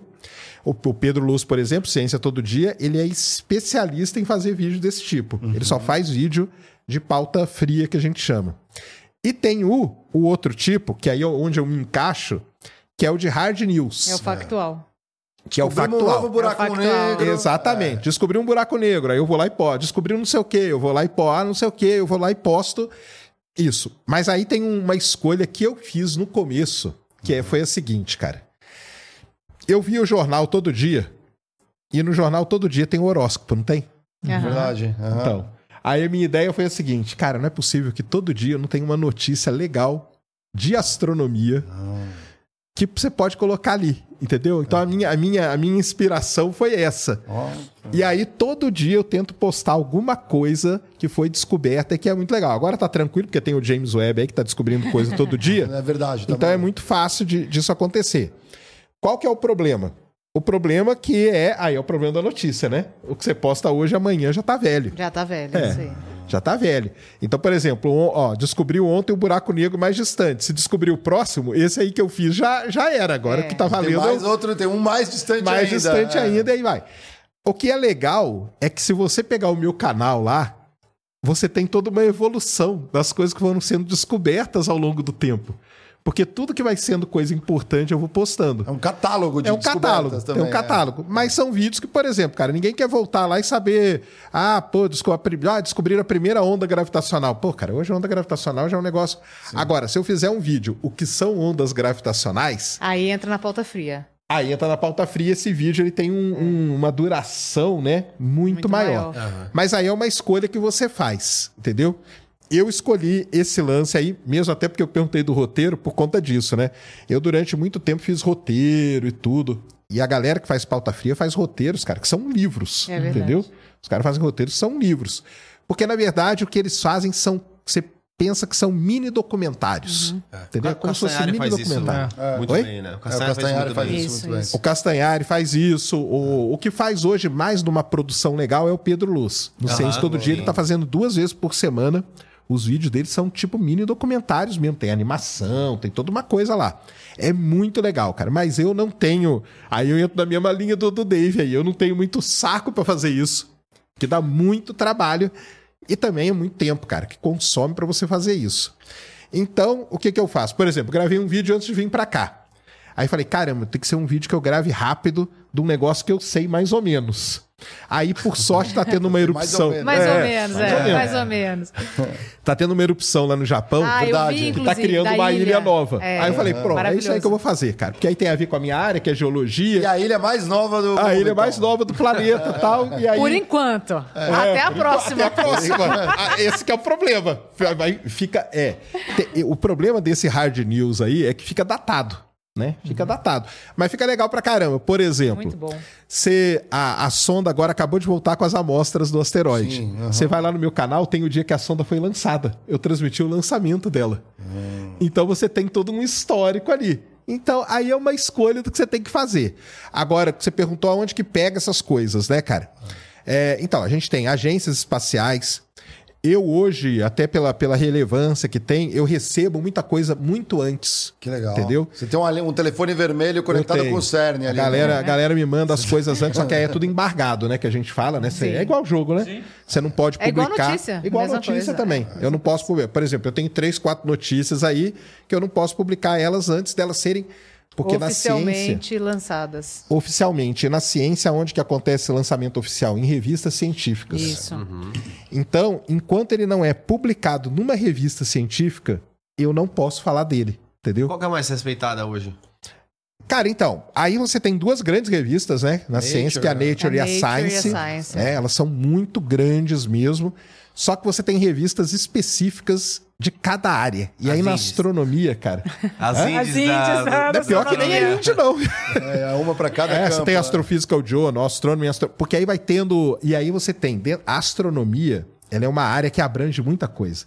Então você tem os periódicos que falam só de planeta, periódicos que falam só de estrela, periódicos que falam só de galáxia, periódicos que falam só de buraco negro. Minha nossa. Então vai, vai, vai tendo tudo Pô, divididinho ali. nicharam ainda mais é o muito negócio. nichado, cara. É muito nichado mesmo. E aí você tem as grandes agências espaciais que publicam os press-releases, que a gente chama, né? Aham. que são os releases que são mandados para a imprensa. Então a gente pega, se baseia naquilo e eu, eu, e eu sigo fazendo desse jeito. Além de fazer a parte ao vivo, né? Que eu transmito o lançamento de foguete, esse chegada de sonda, eclipse, Eclipse fenômenos, agora. essas coisas, entendeu? Porque, na verdade, cara, quando eu comecei, eu comecei em 2012, junto com um canal chamado Astronomia ao Vivo. Aham. Ah, um bom salve pra galera da Astronomia ao Vivo, cara, que era legal pra caramba. que que era? Lá nos Estados Unidos, tinha a... O pessoal tinha, teve uma ideia sensacional, que foi pegar o telescópio, colocar uma câmera no telescópio e ficar mostrando a Lua, Júpiter. E aí conversando. Igual a gente tá aqui, só que na tela tá passando Júpiter. Aí de vez em quando você olha e fala, pô, caramba, olha aqui, ó, a grande mancha vermelha agora tá passando e tal. E a gente fez isso durante muito tempo, cara. Muito tempo. Então a gente transmitiu ocultação de estrela, ocultação de planeta, eclipses. Sombra de lua. Sombra da luazinha de Júpiter passando ali, entendeu? Eclipse das luas de Júpiter. Então, tudo que era fenômeno assim, a gente transmitia. E aos poucos, a gente foi colocando notícia no meio. Legal. Então, a gente, durante muito tempo, a gente fez o Jornal Nacional da Astronomia, Maravilhoso. que era todo dia às 8 horas da noite. Maravilhoso. Sensacional. Aí a gente pegava quatro, cinco notícias, falava, comentava e pronto. E aí a gente fazia ao vivo. Aí entra o negócio lá do, do, da- do roteiro, né? Como fazia ao vivo, não precisa de roteiro, né? É, Você punha ali Vai no dia. e ia comentando. Então foi assim, cara. E assim estamos aí nessa, nessa pegada aí. E uma coisa muito legal do YouTube, no caso, é que você pode testar. Agora, uma outra coisa que o YouTube tem também é que você cativa o seu público. Então, por exemplo, hoje, se eu quiser fazer um vídeo naquela pegada meio documentário, meio que o, que o Ciência Todo Dia faz e tal, eu já tentei fazer, contei a história do Edwin Hubble, por exemplo, ninguém viu. É Ninguém mesmo? Não vem, Como- cara. Como assim? Porque a galera quer. O, eu, o, o meu público ficou ensinado em curtir notícia. Ah. Entendeu? Eu, eu, eu, eu ensinei a isso aí deve acontecer nos games Pedro, também, né? então, é. nos games também deve acontecer É isso. que assim, eu, eu, eu. A gente vai tentando tudo, realmente, né? E no meu. O que que acontece? Em videogame, o povo. O que que é recomendado? Você fazer. Pegar um jogo só e só fazer aquele jogo. É verdade. É só isso. É verdade. E eu nunca fiz isso justamente pelo motivo que eu falei aqui, que, cara, se eu não tiver. Se eu não estiver jogando que eu tô afim, eu faço outra coisa. E foi exatamente isso que eu fiz. Então, eu jogava um monte de jogo. E fazia um monte. de- Cheguei a fazer sete vídeos por dia, né? Então não era só de jogo. E aí eu, eu fui pras notícias, né? E é o bagulho que eu, eu amo falar de notícias, amo falar da- da- da- do que tá acontecendo, acompanhar a indústria, eu acho muito legal, né? Na verdade, eu acho que qualquer indústria é maneiro de acompanhar. Todo futebol também faço isso igual. E, mas eu, eu consegui, né? Tipo, porque como eu sempre fiz um monte de coisa diferente, acaba tendo pra todo mundo, sabe? Então, assim, e eu posto muitos vídeos por semana. Então, assim, a galera que gosta de fazer o gameplay lá, é, que você vai botar combate agora, por exemplo, que é um jogo forte pra mim. A galera vê, a galera que vê notícia é outra galera. E vai, Mas, sabe? por exemplo, se você pega e fala assim: vou fazer um vídeo aqui, a história da Sony. Talvez o seu público Rola não curta, também? né? Provavelmente, provavelmente é isso. É. É, então. Isso aí é a mesma coisa. E É uma mais coisa. frio. Oi? É- é o mais frio, Seria é uma coisa frio, mais é. fria no É. caso do games, É, né? A história da Sony, ou a história dos games no Brasil, Uhum. a história da Nintendo, uma coisa desse tipo, né? A história do Mortal Kombat, e aí vai. Talvez o seu público não fala aí, cara, que saco. É. Volta aí, joga aí, não sei o quê. Porque o público. E uma outra coisa legal desse negócio, até de formar comunidade, vocês estavam falando, o que, que acontece hoje? O pessoal me manda. Ô, você já viu essa notícia? Você já viu aquela notícia? A gente recebe umas denúncias de trabalho aqui Porque também. o pessoal sabe, cara, que eu sou o cara, por exemplo, eles não mandam isso pro Pedro Luz. Porque ele não é o cara que divulga notícias, entendeu? Então eles mandam pra mim. Então é. Você É um acaba. abastecimento, é, é um abastecimento. Pra, Então, gente, pra gente também teve um pouco desse efeito, inclusive agradecer aí que tem que avisar, né, todas as, as lives. Deixa o like, se inscreva, né? A gente ganhou 10 mil inscritos esse mês. Ó, que legal. 30 dias. Opa! É, se inscreva no Flow SA também, vai estar ali o canais, esse vai em canais, vai tá legal lá. pra galera ajudar. É, mas a gente falava no começo sobre trabalho e era muito com C-level, né? Tipo, CEOs, o, a- só que em geral marketing, é. o- é, a conversa acaba ficando quase que a mesma conversa. Porque, primeiro, um CEO que está vinculado a uma empresa, ele quer falar, obviamente, as partes boas, ele tem as limitações que ele pode falar ou não. Então, a gente, a aprendeu que tem conversas que são relevantes pra gente ter desse tipo, mas tem conversas que a gente pode falar sobre trabalho de outras perspectivas. Sem dúvida. Então, por exemplo, a gente falou sobre trabalho aqui, sobre como cada um trabalha, sobre as dores de trabalhar com conteúdo. É, então, isso começou a pegar muito mais o pessoal. Falou assim, pô, agora sim. Porque antes, quando eu tava vendo, parecia que eu tava vendo um release do, da Bolsa. Tipo, sim, a nossa empresa cresceu 10% no último ano e Sim, tal. a Bloomberg, né? Mas pra isso já tem notícias sobre isso, né? Aqui a pessoa quer entender as dores, quer entender o desafio. É conexão. É isso conexão, que eu falo, é. Geiger. É, a gente precisa gerar conexão. Se a gente não gera conexão com o público, não, não existe. Você simplesmente joga um monte de informação. Né? Então, a hora que você vem é, com um, um porta-voz oficial que simplesmente vai jogar o que tem de bom na empresa dele, aquilo ali não vende, porque não gerou conexão com o público. Porque a gente fala, isso eu falo muito nas palestras, minha palestra é voltada para isso. A gente fala com seres humanos o tempo todo, na nossa vida inteira. Então, dentro da empresa, fora da empresa, você está falando com seres humanos. Você precisa se conectar com outro ser humano. Se você não se conecta, não tem comunicação. É, eu ia perguntar uma coisa, porque você tem uma experiência muito bacana de TV. Eu vejo uma tentativa na TV aberta de tentar criar essa conexão que é diferente aqui no YouTube. Por exemplo, tem uma galera, hum, galera no chat. Vou tirar uma onda aqui com, com os calabresos aqui, ó. Deixa uma, uma abelhinha aqui no chat. Vamos ver quem tá prestando atenção. Põe uma abelhinha aqui no chat aqui, ó. Vamos ver se vai flodar. Na TV, agora eu vejo, por exemplo, as mensagens que o pessoal manda. Aí Já tem faz um, tempo. Tem um QR, não, tem um tempo, mas É. assim, não é a me- pare- Aí depois eu descobri Não, não aqui, é a mesma que é as mesmas pessoas que ficam, acabam indo lá e botando sempre as mensagens para aparecer no Porque não no é a jornal. mesma coisa. E principalmente, é, depois da, da pandemia, as pessoas ficaram reclusas, usando muito é, a- o meio eletrônico e tal. É, as pessoas necessitam de conexão cada vez mais. E não só uma conexão é, pelo, pela, pela internet e tal. Conexão com pessoas. Entendeu? Essa é a necessidade que se tem hoje, de conectar com pessoas, independentemente do meio que você usa. E, e a TV, infelizmente, ainda tem uma dificuldade muito grande de gerar essa conexão. Gera em alguns. Em algumas situações. Né? Por exemplo, quando você vai fazer uma reportagem, que você começa a reportagem com um personagem. Aquilo ali gera uma conexão com o público. Mas essa conexão do- da pessoa querer participar, é, isso ainda é muito difícil para a TV. E a internet faz isso com o pé nas costas. É, Tinha- tinha alguns na- programas na, assim, TV é. também tem muitas vezes uma. é, óbvio, com todo o cuidado que existe, é Aham. uma representação de uma pessoa. Sim. Não tem muita sim. opinião, também tem coisas. Então, assim, é natural. Por que, que as pessoas também na, na internet vai se criando com o tempo? Alguns uma velocidade maior ou menor. Mas, por exemplo, duvido que alguém viu lá o vídeo do, do Góis lá do Fake Neri. A primeira vez e achou graça. Você não acha graça? Sim. Você fala, meu, o que, que é isso aqui?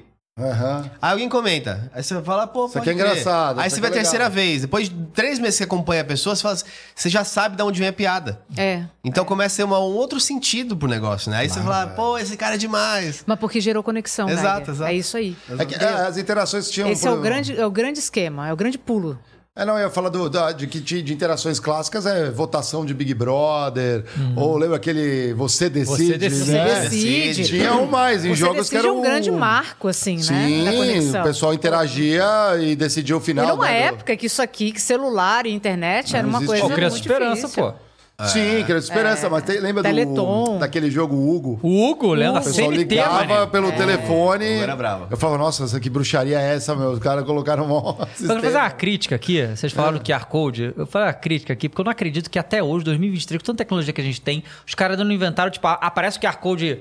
Você tá vendo o negócio, tem um QR Code, você não pode apertar e ir pro lugar Eu também ainda. acho. Como é que pode um É. negócio Eu desse, também cara? acho. Um absurdo. Como assim? pode, você tá cara? falando? Não entendi. o- Tipo, você tava na live, essa Aham. live aqui, aparece o QR Code. Aí eu tô aqui vendo o celular. Como que eu não posso apertar na tela aqui onde tá o QR Code e ir pro lugar? Sem, Ir direto, direto. sem ter que apontar. ou tudo É, mais. tipo, se eu que tô vendo aqui, como é que eu galera vou já tá- apontar isso aqui? Entendeu? Não, e é legal que você tá falando, porque a gente fala, pô, olha aqui no QR Code da tela, só que às vezes o link também tá na descrição. Então, Sim. quem tem cultura já do YouTube, Já tá vai, pro, vai pro link é. na descrição. Mas quem não tem, é verdade. Esse é um bom ponto, hein? Ó, vamos, vai ficar aí pra lição de casa pro nosso time de tecnologia, hein? Até daria pra gente fazer. Aí, ó. Mas o ponto é, aí, tipo, sem jogar a pessoa pra um outro é, portal e também isso ainda é um pouco tabu. Tem gente, por exemplo, eu tô na. é, É que o YouTube não vai querer falar assim, ó, você vai pra outro lugar, eu, né? Você tá parado apesar aqui, de, de ter um consumo tradicional no dia a dia de outras coisas, eu sempre estava mais à frente de consumir internet. Então, por exemplo, eu tenho um canal criado no YouTube, que eu nunca usei, nunca postei um vídeo, mas eu criei o canal em 2009.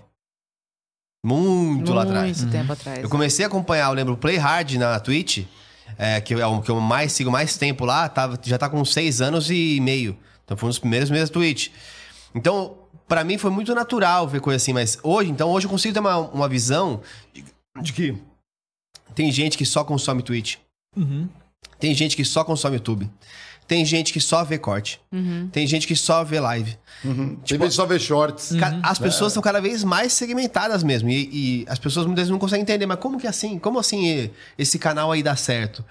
Porque E o público que- não vai de um É, lugar pro outro, Não. cara. Não, Não vai, adianta, né? não adianta. Não vai. Ah, isso é interessante. Isso é, é legal você É for comentar isso, Sérgio, porque olha só que interessante. Você já tinha todo um legado e ainda mantém esse legado ali, né, no, no campo da astronomia. Consciência sem fim te abriu uma possibilidade de falar com outros tantos Ah, tipos sim. de assuntos e Como que você vê essa linha editorial é, para isso? Né? Dá, um, dá um, pelo menos um fôlego para não ter que ficar falando só de planeta, Ah, espaço. É, então. É, é, foi até um, um medo que o pessoal tive- teve no começo, né? Que no começo veio, muita gente veio do, do Space Today, né? O pessoal pensava que ia ser só e ia trazer gente da astronomia. Entendeu? Até que eu queria, eu tô brincando. Até que só vem Mas, mesmo. é, não. Mas aí, quando. Aí tinha, às vezes, teve semana que via três caras da astronomia, assim, três pessoas da astronomia. O pessoal, pô, só vai ter astronomia aí. Aí depois eu não trouxe, pô, agora não traz mais ninguém da astronomia. Ah, agora Bom, ficou- negócio que estão sempre reclamando, né? Reclamar, tem que reclamar. Mas é. Da hora, mas isso, é, é legal demais, cara, porque dá a possibilidade de você conversar com, com, com uma turma diferente. E o mais legal é conversar. E no Ciência Sem Fim, eu tentei, ou tento pelo menos ainda, fazer um negócio diferente que eu tento ter uma interação maior do público, cara. Entendeu? Então eu gosto de eles interferindo, eles fazendo pergunta no meio e tal. Então eu uso muito isso. Que lá no começo do. Tipo a live do Sol. Hã? Tem várias, várias perguntas sobre o Isso, Sol. é. isso aí. Fa- faço tema Ah, e aí vai. o pessoal pergunta sobre aquilo e tal. E aí é legal que eles vão ajudando a fazer também. Então isso eu acho, eu acho muito interessante, que foi uma ideia. Lá no começo, quando eu conversei com o Igor, até com você, lembra, né? Lembro. Falei, pô, pessoal, eu queria fazer um negócio meio diferente. Porque o Flow, ele fazia só aquelas perguntinhas no final. Eu falei, não, cara, eu queria fazer... Porque Durante. fazendo live, eu sei que o que pega é a conexão É isso aí. é a interação com o público, É isso cara. aí. É isso que a galera gosta. A galera gosta de fazer parte do negócio. E aí cria uns memes, que é as piadas internas do de cada De programa. cada programa. E isso é. muito legal. Igual lá no meu é o, é o- é o Mundial do Palmeiras. Bom. Entendeu? Ah, lançou o James Webb. E aí, o James Webb vai achar o Mundial do Palmeiras? Aí qualquer. Cara, o qualquer. na mesa aqui, só É. Tem um. Se, se ele conseguir voltar no tempo, ele vai ver. Não vai. Aí qualquer tema, cara, qualquer tema que tem, tipo o Mundial do Palmeiras tá sempre lá, entendeu? Então tem o, o Juca, né, que é o ET de Varginha, ele tem um nome, ele chama Juca, né? Aí o cara me mandou um Juca com a camisa do Palmeiras. Sabe por quê, né? Que ele fica viajando pelo universo atrás do Mundial do Palmeiras, mas não encontrou até agora. Então, cria. Isso é muito legal, essa, esse tipo de conexão que você faz. E quando come, igual aqui no Critique, com certeza tem as piadas internas Tem algumas coisinhas que a da gente fala. galera Salve, que galera do RH. lá no obrigado. Games tem nunca falei Com também. mal. certeza. Então, isso O é que é muito Conexões é, legal. O né? Conexões é O gravado, Conexões mas é tem, tem, gravado. tem certeza, tem Mas certeza que a é, galera eu faço questão de estar no, no chat. Isso. Enquanto o programa tá no ar, eu tô ali. É, é gravado por uma opção minha, porque como eu dou palestra, tô sempre viajando e tal, aí a agenda fica um pouco mais solta, né? A gente grava. A galera da cenografia Ju, poder- agradece, né? Porque Agradece ali muito. é. Na Flow House talvez a gente fa- faça novas coisas ali também. É, vai possibilitar a Flow House ali, então. algumas coisinhas. Do- Mas do- essa conexão aí, cara, então eu só pra terminar esse lance aí de, de fazer pergunta durante e tal, foi um negócio que eu tentei fazer ali, parece que tá, tá, tá indo aí, o pessoal gosta É pra muito caramba. bom, é muito Entendeu? bom. Uma coisa que eu queria perguntar, assim, aproveitando também, falando sobre- um pouco sobre o trabalho, né? É, porque na internet ninguém se aposentou ainda, né? Sim. Então tá todo mundo descobrindo. E a gente tá num ecossistema, né, que tá tentando descobrir junto com a gente. Então a gente, o games descobre uma coisa, aí passa pro ciência, o ciência passa uma coisa, vai, passa pro news. Então a gente vai aprendendo um com o outro, acho que isso é muito rico.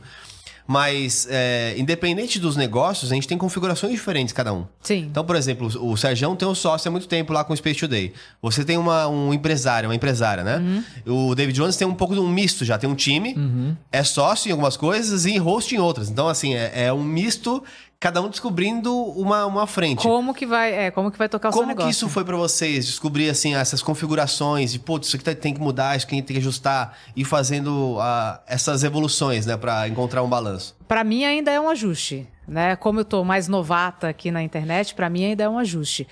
É, o fato de, de eu migrar de carreira do jeito que eu migrei, então eu entrei, passei a ser dona da minha empresa, passei a tocar os negócios da forma como eu queria.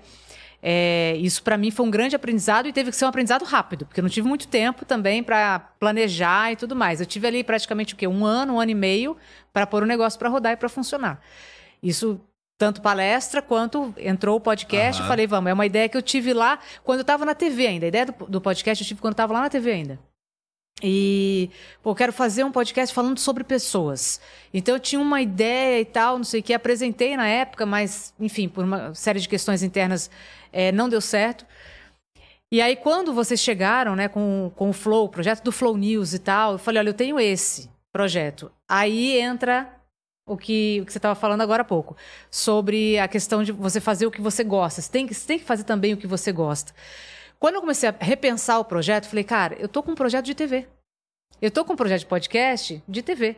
Né? E eu tenho que fazer uma coisa que eu gosto. E aí entrou o Raul, que é o head lá do Flow News, falou: Pô, você, gosta de viagem, você já viajou a vida inteira e tal, por que, que você não, não entra na temática de viagem? Eu juntei as duas coisas. Falei, pô, viagem. Mas eu não vou fazer um programa de dicas de viagem. Nada tem uns contra, mas não é. é, não é o meu, meu perfil. Eu quero fazer um programa sobre histórias de vida em viagem.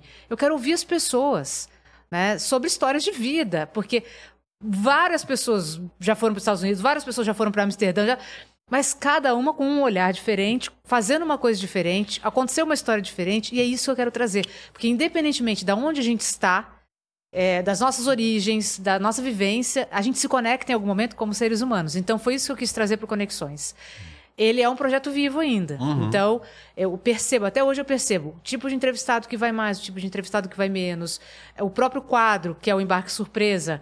É, às vezes tem gente que entra mais, embarca mais, tem gente que embarca menos.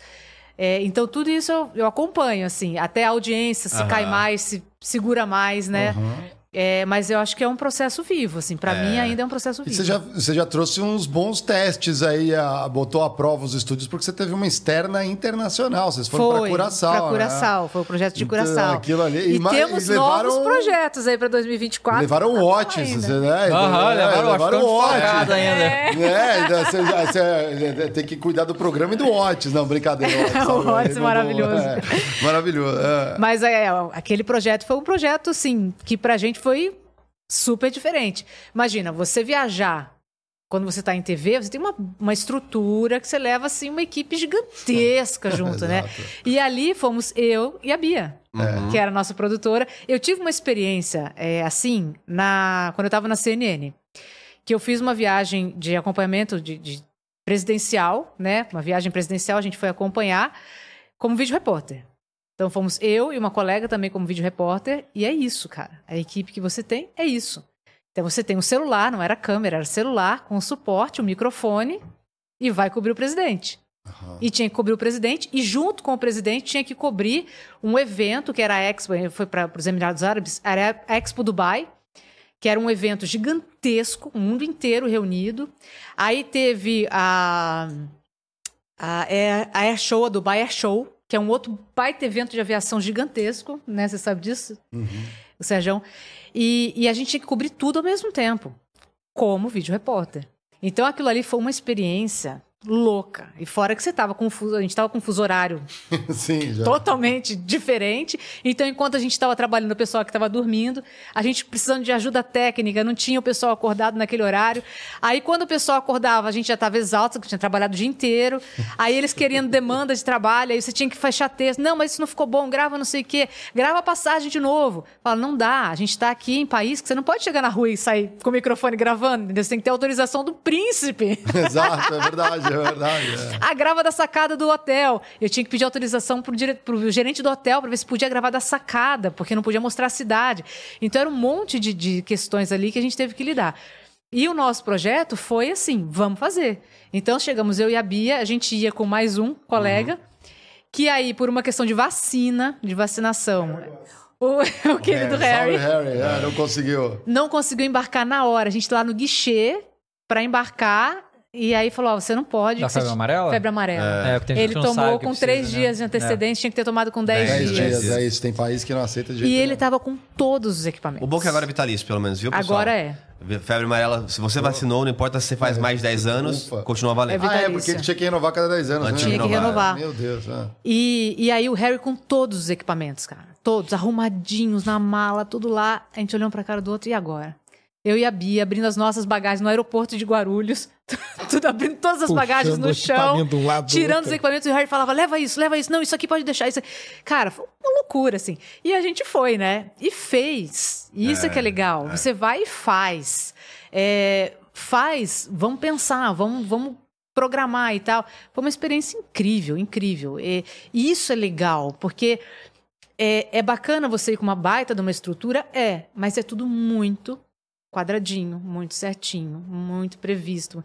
Agora, quando você vai no imprevisto, assim, lida com os imprevistos, né?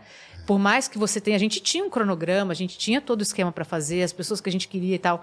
Mas quando você lida com o imprevisto, é maravilhoso. Com certeza. E o negócio é que você vai e Às faz. vezes o imprevisto vira o assunto, né? Vira o- o principal. É isso que vira o assunto. E tem uma coisa que eu acho que você vai ainda notar mais, que é a diferença principal da internet. Que é, em geral, quando você tá numa mídia tradicional, é você gostando ou não gostando tanto do que está fazendo, a pessoa te manda pra lá. Sim. Você é escalada pra ir pra algum lugar muitas vezes. E na internet isso não tem muito. Não. Então, por exemplo, quando a gente vai com o Flow Games pra Los Angeles, é, até dois dias antes a gente não tinha patrocínio, Uhum. né? Então, várias outros concorrentes ou coexistentes que a gente chama, né? Porque Aham. tem espaço pra todo mundo. Isso aí. Já tinham seus patrocinadores, já estavam com eventos marcados, etc. Eles estavam cobrindo o que eles iam cobrir lá de Los Angeles. Só que eles estavam indo pra lá querendo e pagando do bolso até se fosse necessário. Que era Então, importante, né? Era óbvio que a, a qualidade que vai sair são pessoas que estão lá vivendo, respirando, falando que, que animal que a gente tá aqui acompanhando o, O eclipse, o é. eclipse É isso. Versus o cara tá lá assim, putz, me mandaram Cara, pra, é isso. pra cobrir o Geiger, eclipse, é cara. Isso, é isso. O que que é Você eclipse, falou né? tudo. É, o cara. Exato, Falou o cara tudo. tava. Narrador de eclipse, né? Não, isso aí é que eu, Porque- fa- eu brincava que eu, que eu pensava assim: imagina a redação do jornal. Elon Musk lançou um foguete. Não. Quem que vai escrever? Ah, escreve aí, fulano. Aí caía no colo. Cara, que, que, que, quem é Elon Musk, cara? Que É, foguete que ele lançou? O que, que é SpaceX? É, né? isso Que que é- Mas quando você vai com, com- fazendo o que você gosta, é outra pegada. Eu lembro que enquanto não chegou o, o nosso querido. Ele tá aí? O Otis? O Otis? Não, é outra não, casa. é Tá na, Ah, tá na casa quando, enquanto o Otis não chegou, porque ele foi alguns dias depois com, os com o restante dos equipamentos e ajudar a gente a montar e tal, eu e a Bia, a gente já tava montando. Aí eles queriam pôr a gente numa outra casa ainda, que tinha um visual. A hora que a gente olhou a casa que a gente tava, cara, você via aquele mar azul atrás, falou, não, vai ser aqui. E era muito mais fácil. Então a gente já montando de madrugada, acordava cedo, não sei o que, montando as coisas. Porque você gosta do que você faz, entendeu? Você tá ali com vontade, não é aquela coisa de, putz, e agora?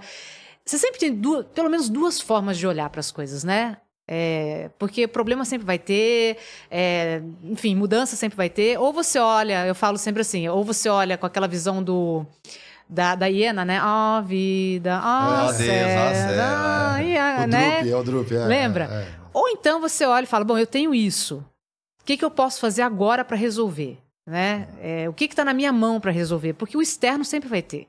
Então, assim, o que está na minha mão para resolver? E aí você vai e resolve da forma que dá. E dá certo. É, é. Legal. Vamos dar uma olhada no emblema do dia aqui. A gente vai mandar as perguntas mais capciosas pro final pra, pra galera poder criticar junto com a gente. Cara, Ah! Ô louco. Borga que fez essa, nossa, Que isso, Borga? Borga é um ninja aqui. já. Ah, maneiro. Porra. Sensacional. Caramba, meu. Ô louco. Vocês estão tá na Legal. banda do... Da, da eh, Pixar. Adorei esse macacão. e- isso é muito legal ver a evolução. E aí, assim, artistas, entendam, artistas digitais, né?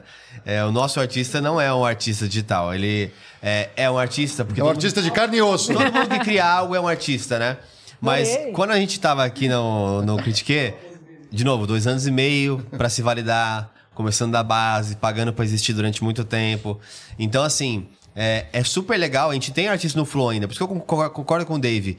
Os grandes que já têm, já gastam com isso, vão continuar. Porque pra eles é rico, é, te gera, agrega novas coisas. A gente colocou a missão aqui de manter os nossos emblemas com o Borga, que é nosso produtor.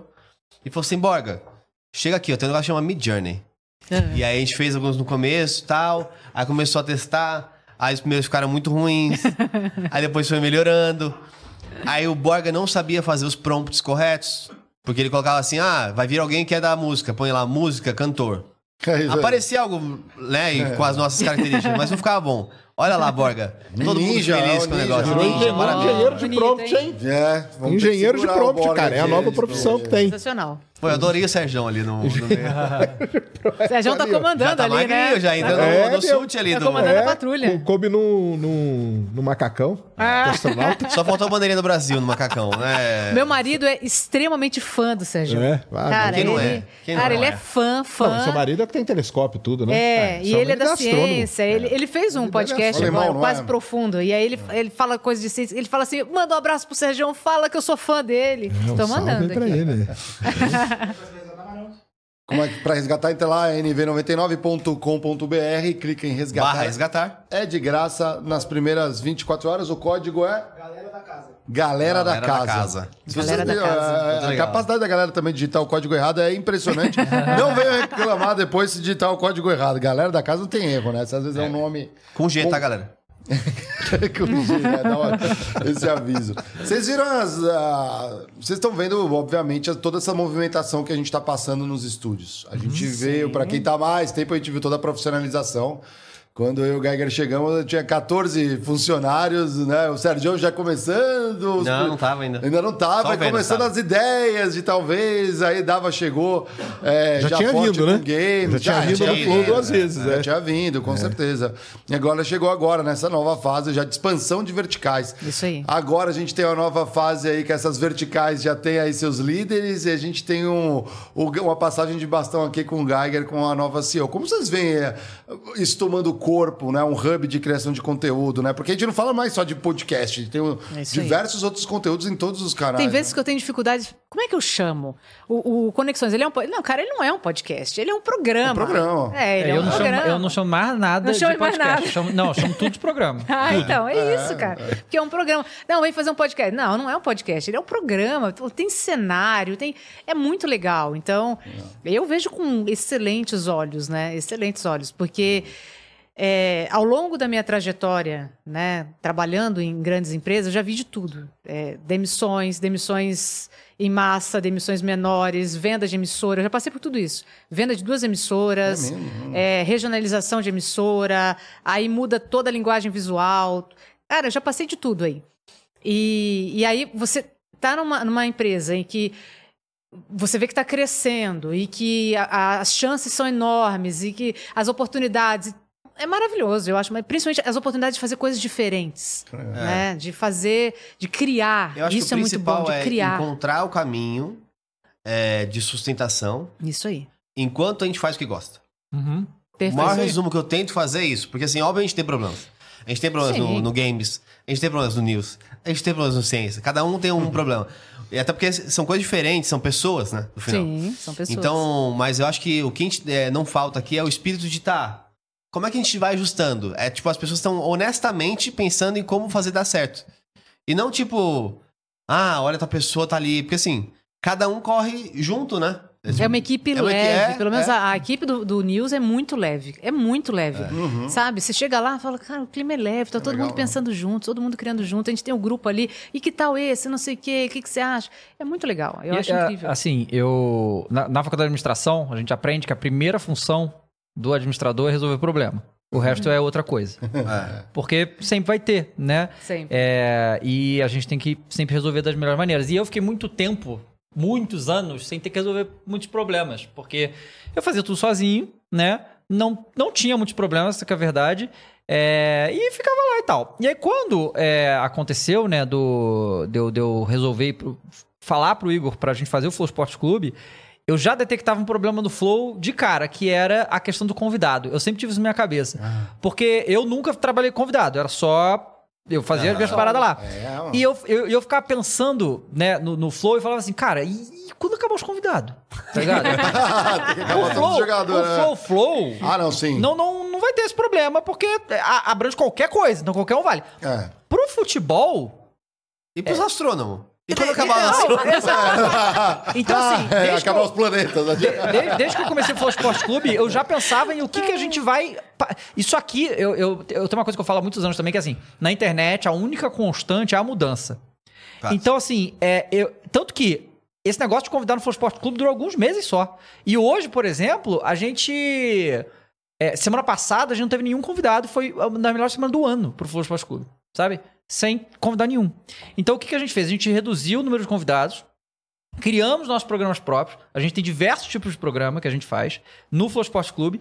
E os convidados que a gente traz é porque a gente acha que tem a relevância pro que a gente tá falando. Por exemplo, hoje a gente falou com o presidente do Atlético Mineiro. Uhum. Em questão de audiência, não é algo absurdo, não é algo muito gigante. Só que eu, eu, eu tenho uma meta no Flow Esporte Clube de falar com todos os presidentes de todos os clubes do Brasil. Porque eu acho que é Matheus ficou felizão. Até ficou. Porque não- esses caras não costumam falar. quando eles falam, normalmente são bombardeados pelos jornalistas e ficam sempre na defensiva. Nunca tem uma conversa aberta com essa galera. Então eu queria muito falar, a gente já falou com alguns, então eu acho muito bom é, é, isso que a gente tá fazendo. Então a gente tenta, tipo assim, hoje a gente bota um convidado por semana, sabe? No máximo. E, tem, e, a, e a agenda cheia, sabe? Só que a gente bota um convidado por semana. A não sei que, obviamente, no futebol tem a questão de oportunidade. Tipo, ah, o jogador Sim. tal pode hoje, então vamos fazer hoje. Hendrick, porque... Estão concentrados, às vezes. Não, né? não, o jogador é muito difícil. Conseguir jogador ativo é, é muito difícil, é conseguir. muito então, se tem uma oportunidade, a gente dá um jeito de falar com o jogador. Já foram muitos lesionados, realmente já Então. ajuda pra eles irem porque eles estão mais tranquilos. Mas normalmente são os clubes que bloqueiam, né? É. Porque os clubes, ah, eles têm medo de que vá dar repercussão negativa e tal, normal. E aí, quando a gente foi fazer o Flow Games, o Flow Games era o- o- outra parada, porque é, quando eu, eu pensei no Flow Games, eu falei, cara, eu, eu, eu já tinha tudo na minha cabeça. Eu tinha exatamente o que, que a gente tinha que fazer, como tinha que fazer. Eu, eu tinha tudo já. Porque era algo que é, eu não eu, eu queria fazer, mas fazer era impossível.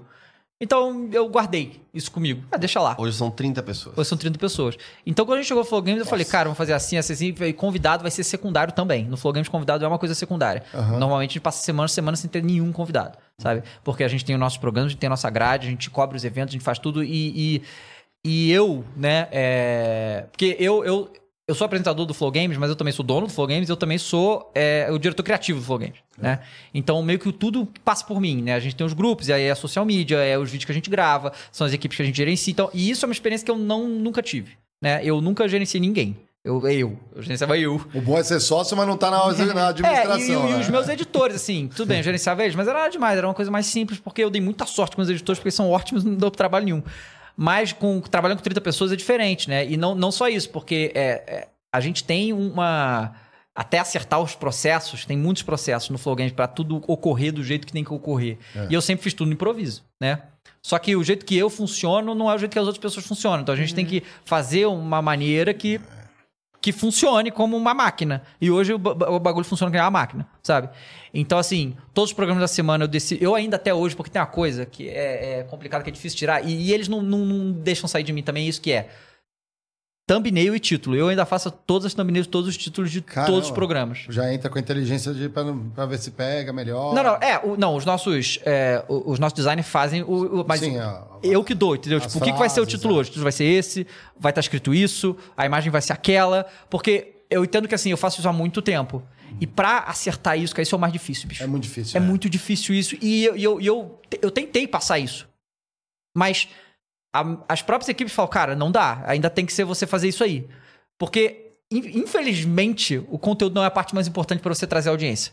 Não é. Pra você manter a audiência, o conteúdo é a parte mais importante. Mas é verdade. pra você trazer o cara, pro cara clicar, não é. E essa percepção, esse feeling do que, que vai dar certo hoje, agora, sabe? Isso é uma coisa que no, no Flow Games a gente já cansou de mudar a parada, tipo, na hora. Assim, eu tô vindo pra cá, aconteceu uma coisa que a gente. Ah, não, agora a gente vai ter que mexer pra botar aquilo ali. E- então, isso, isso, é um trabalho que. É, que é muito, muito, muito difícil da pessoa pegar. E assim, a gente que faz conteúdo pra internet há tanto tempo, a gente já pegou. Mas é- são anos e anos e anos e anos fazendo isso, entende? Então é difícil ser, vou contratar a pessoa agora, tá ligado? Que começou agora pra fazer isso pra mim, não dá. Não dá. Então ainda passa isso por mim. É, a gente, eu, eu converso com todo mundo o tempo todo pra gente decidir o que a gente vai fazer toda semana, né? Mas tem dado certo, cara. E assim, é, a gente contratou muita gente, porque pra fazer o troço rodar não é fácil, porque a gente tem o site, a gente tem o, o canal no YouTube, a gente tem canal de corte, a gente tem o nosso TikTok, Instagram, o, o Twitter, tem A gente o, produz p- pra outros canais. a gente produz para outros canais, a gente faz eventos, a gente faz.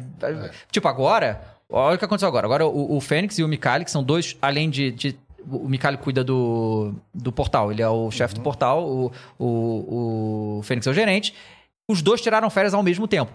Nossa. E, e os outros dois apresentadores, que é a Thaís e o Cross, viajaram para ir pra BlizzCon, que teve agora. Então, tipo, eu fiquei quase um mês com menos da metade da, da- da equipe que eu precisava pra fazer as coisas rodar. Aí, assim, eu me descasquei toda aí pra conseguir, sabe é? Mas, mas é, é- Esse foi um grande desafio. Foi um dos maiores desafios que a gente teve até agora. Foi é, passar essas semanas aí e mantendo a audiência, mantendo a frequência de tudo, conseguindo fazer, sabe? Porque é uma parada de. É, é um projeto muito de, de, de amor de todo mundo que tá trabalhando ali, sabe? De fazer bem, a parada né? Certa. os números estão impressionantes, Então. crescendo, já principal referência, Uhum. já uma das... Com certeza aí já é, né? Já a é. principal portal Uhum. de games, assim...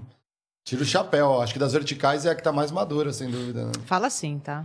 Não, ainda Eu fico com chegamos lá. ciúme. Não fala assim Não, é que eu fico com verdade. ciúme. a- a- Não, mas é só basta olhar as verticais da tô Games brincando. já lá de trás e foram incluindo grade de conteúdo. Eu acho que diria dos filhinhos mais novos, né? Agora já vem muito bem o próprio Flow News, É, né? Já sim. entrando bem. Por último, É que eu sou Flow ainda- News de carteirinha, entendeu? É, não, é lógico, né?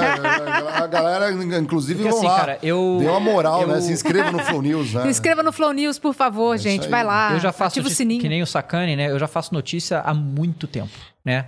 E eu, é, com, quando eu faço vídeo, eu não tenho tanto tempo pra falar o que eu quero. Quando eu fa- no- nos programas, que eu não eu definitivamente não chamo mais de podcast, eu falo os programas, eu tenho tempo pra contar uma história. Então a gente transforma as notícias em histórias, certo? E quando a gente vai contar a história de um jogo de futebol, por exemplo, porque o jogo, o jogo de futebol tem muitas histórias dentro daquele jogo. Então eu tento contar as histórias do, do, do- daquilo que tá acontecendo pra fazer uma notícia que em, é, em essência é chata.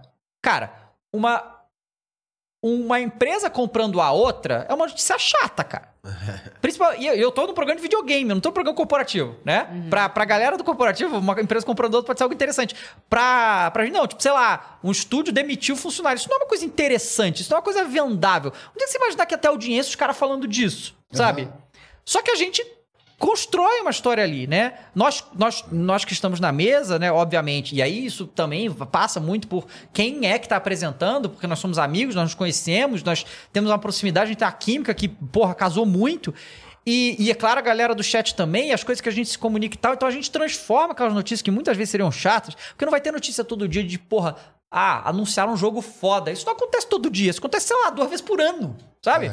Então a gente transformar coisas que são triviais e, e até que não não, não, não, atra, não, não, não atraem a maioria da atenção das pessoas em coisas interessantes, divertidas. Na verdade, minha, minha, minha, minha pegada sempre é deixar o negócio divertido de alguma maneira, entreter quem tá assistindo.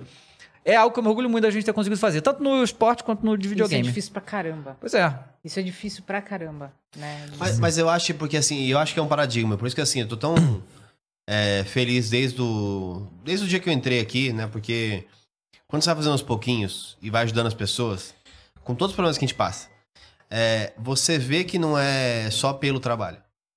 Então, é natural, por exemplo, eu falo, bastante gente conversa bastante internamente, né? O lado B, eu mostrando a cozinha pra vocês, pessoal. É, sempre tem quem vem do, tra- do trabalho, a gente mistura muito trabalho com artístico. Muito. Uhum. Então, sempre quem, tá, quem tem a visão mais de trabalho é, critica o artístico. É, só que tem que ter um balanço disso. Porque, por exemplo, quando o Fênix vai fazer um review, que ele fez o review do Starfield, até depois o Sérgio pode comentar um pouco, ele fez um programa sobre Starfield, né? É, ele jogou 150 horas.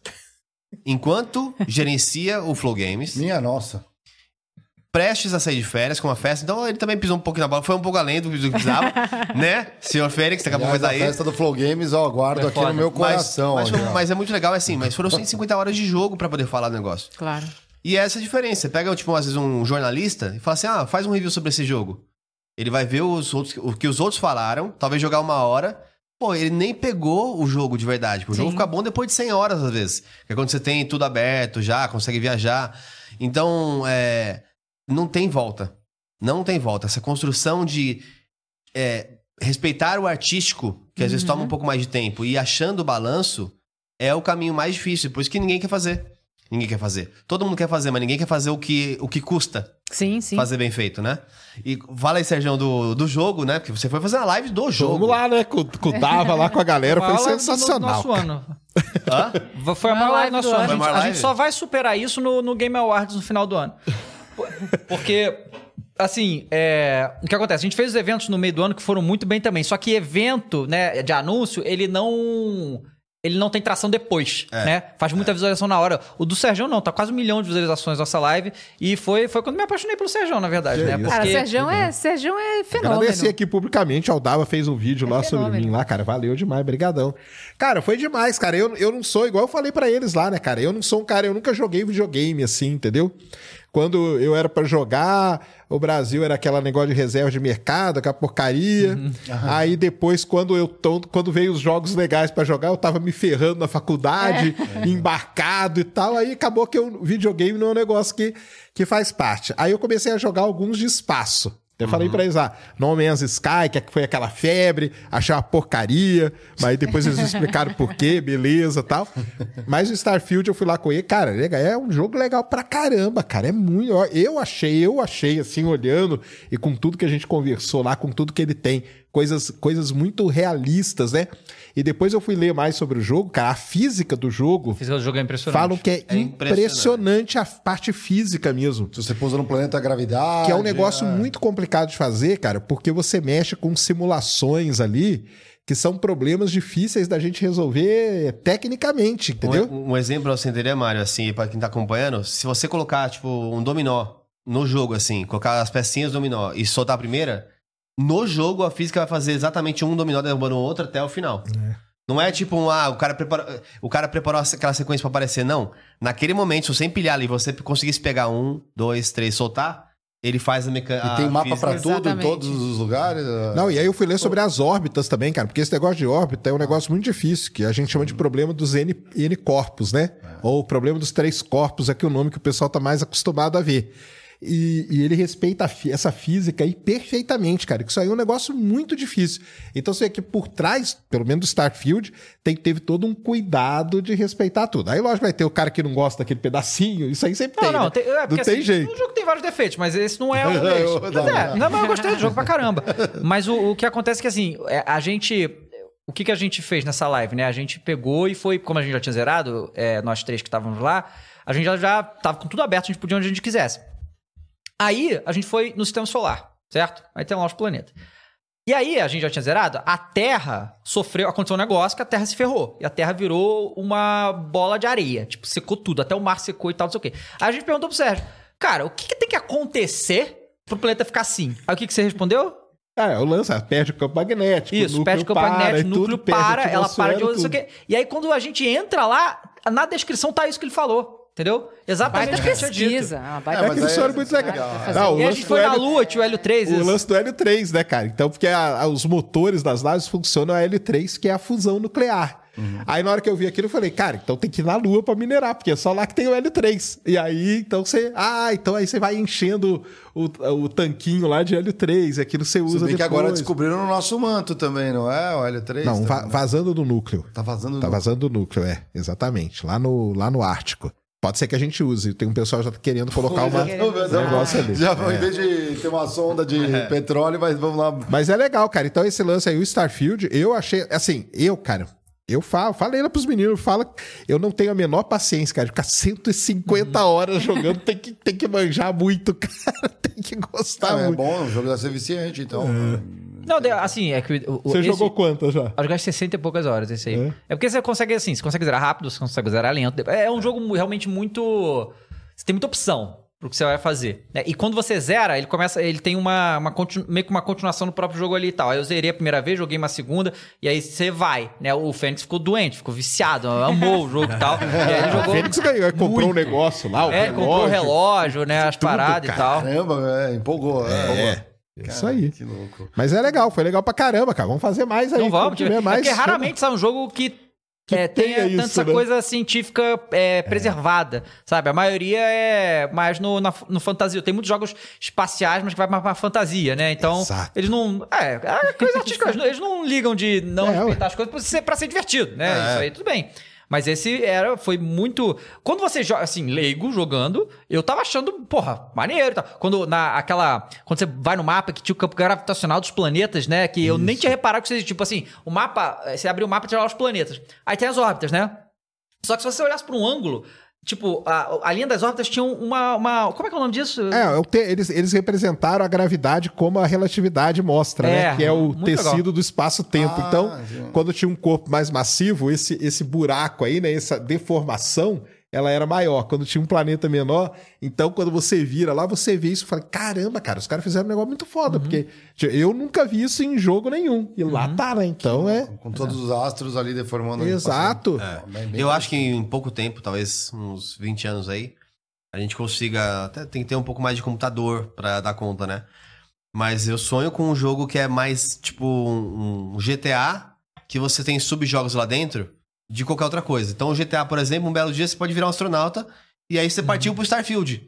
Entendeu? Pô, ia ser- Sensacional. Já tem um, já tem outro, é possível, mas aí imagina juntar base de dados, juntar mecânica. Então, a gente tá um pouco, um pouco aquém em tecnologia só, mas já tem as duas coisas Vai. Ah, isso aí é legal demais, cara. E sobre aqui o negócio da, da, da- da- do, do Flow, né, cara? Eu, eu durante. Eu acompanho até. Porque, se bem que ele meio parou de fazer vídeo, né? Mas eu sempre acompanhei um youtuber americano muito legal chamado Casey Neistat. Não sei se vocês conhecem ele. Ele é um cara muito foda e tal.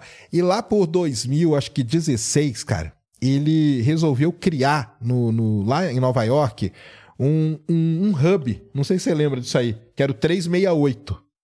Quando eu vi aquilo lá, eu falei: caramba, cara, esse cara teve, teve o tchan da internet.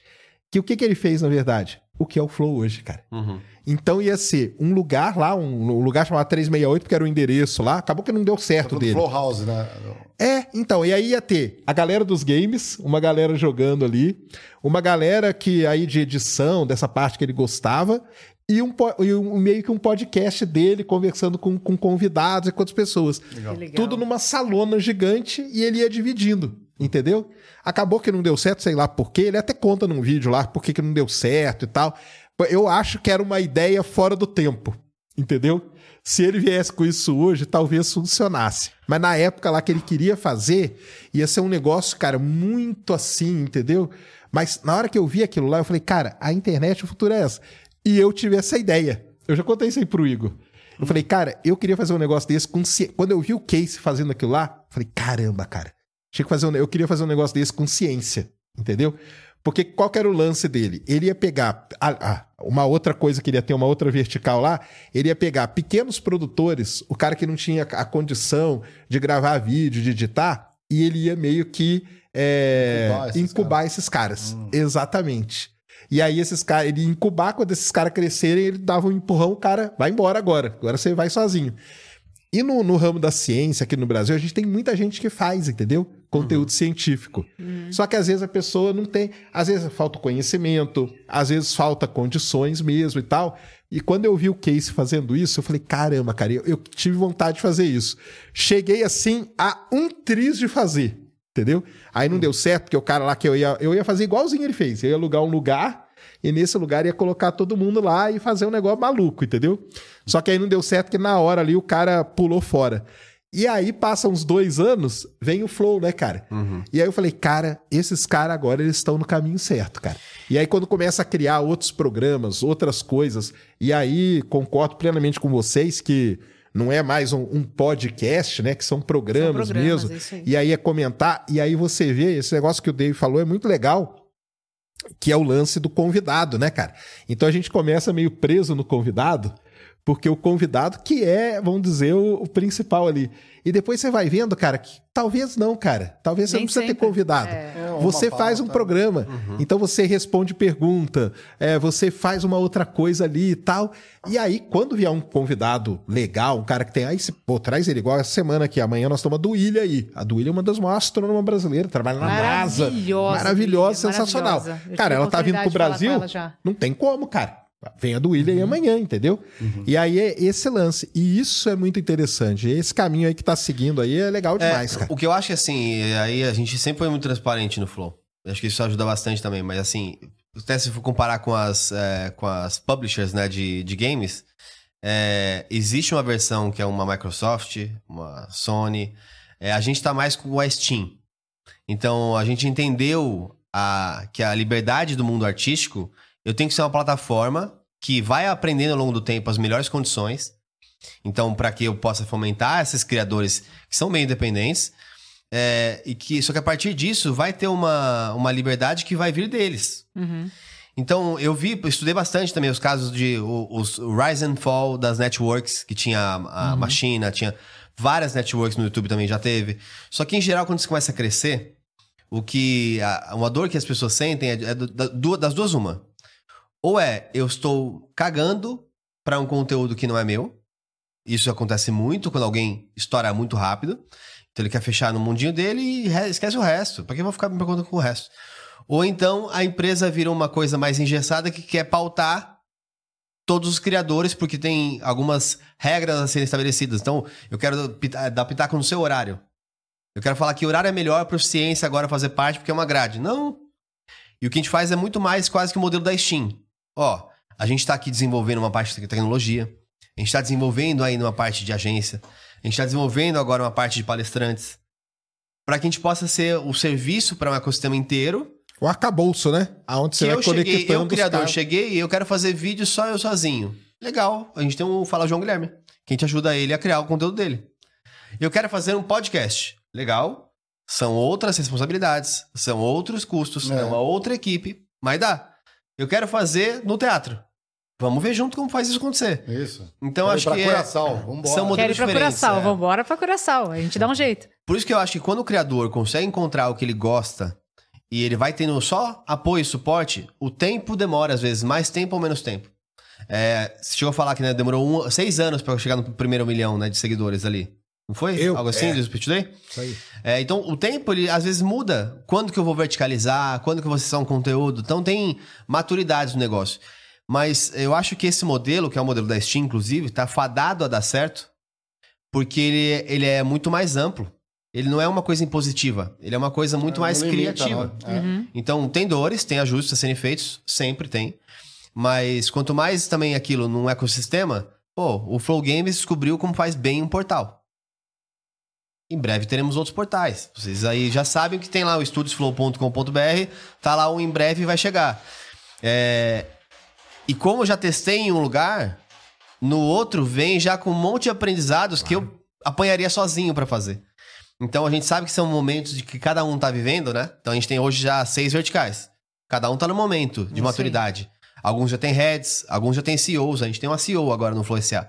É, mas isso vai evoluindo com o tempo. E acho que é muito rico ver isso sendo construído, né? Com, com o todo. É, ainda não temos toda a resposta, tá, pessoal? Então a gente tá sempre em busca de soluções.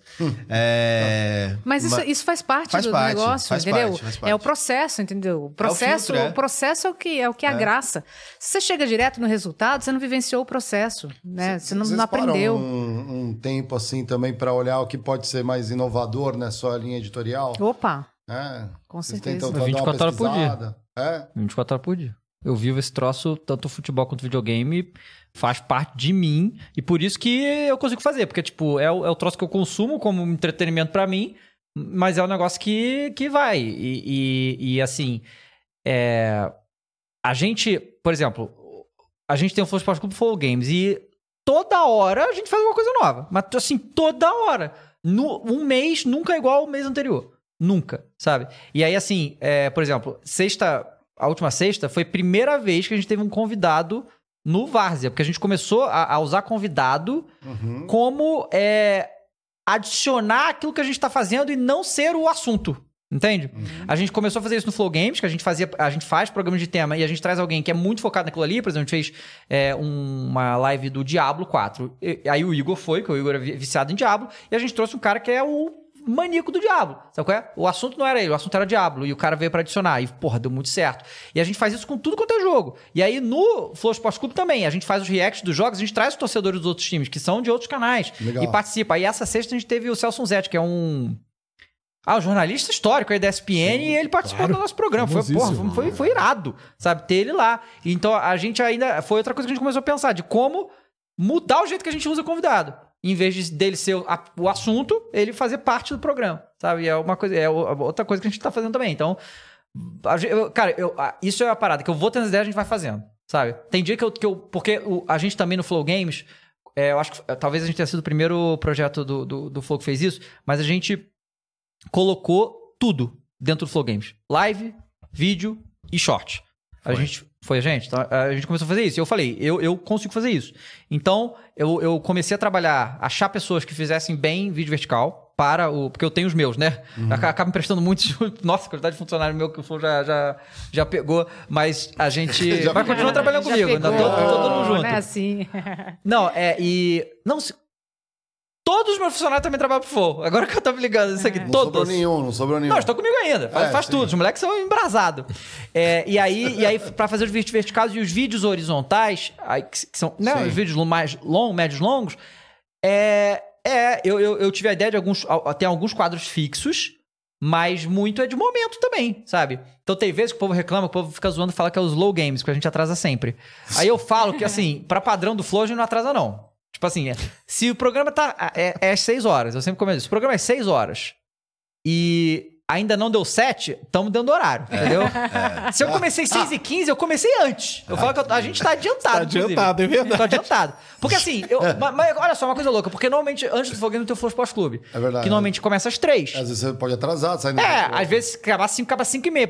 E às vezes eu tenho que gravar vídeo antes de começar o programa, sabe? Ah. E às vezes já aconteceu. Eu tô no Flow, Flow Esporte Clube fazendo várzea, aí sai uma notícia, uma bomba do, do, de videogame. Furo de notícia. E aí eu tenho que chegar lá e, e no, no Flow Game gravar antes de começar o programa. Eu já fiz inúmeras vezes. E aí a galera da edição em brasa, eu falo, cara, isso aqui tem que sair hoje. E aí, enquanto a gente tá trabalhando, no, fazendo programa, os caras estão fazendo vídeo e tal. É uma loucura, porque é uma engrenagem, tá ligado?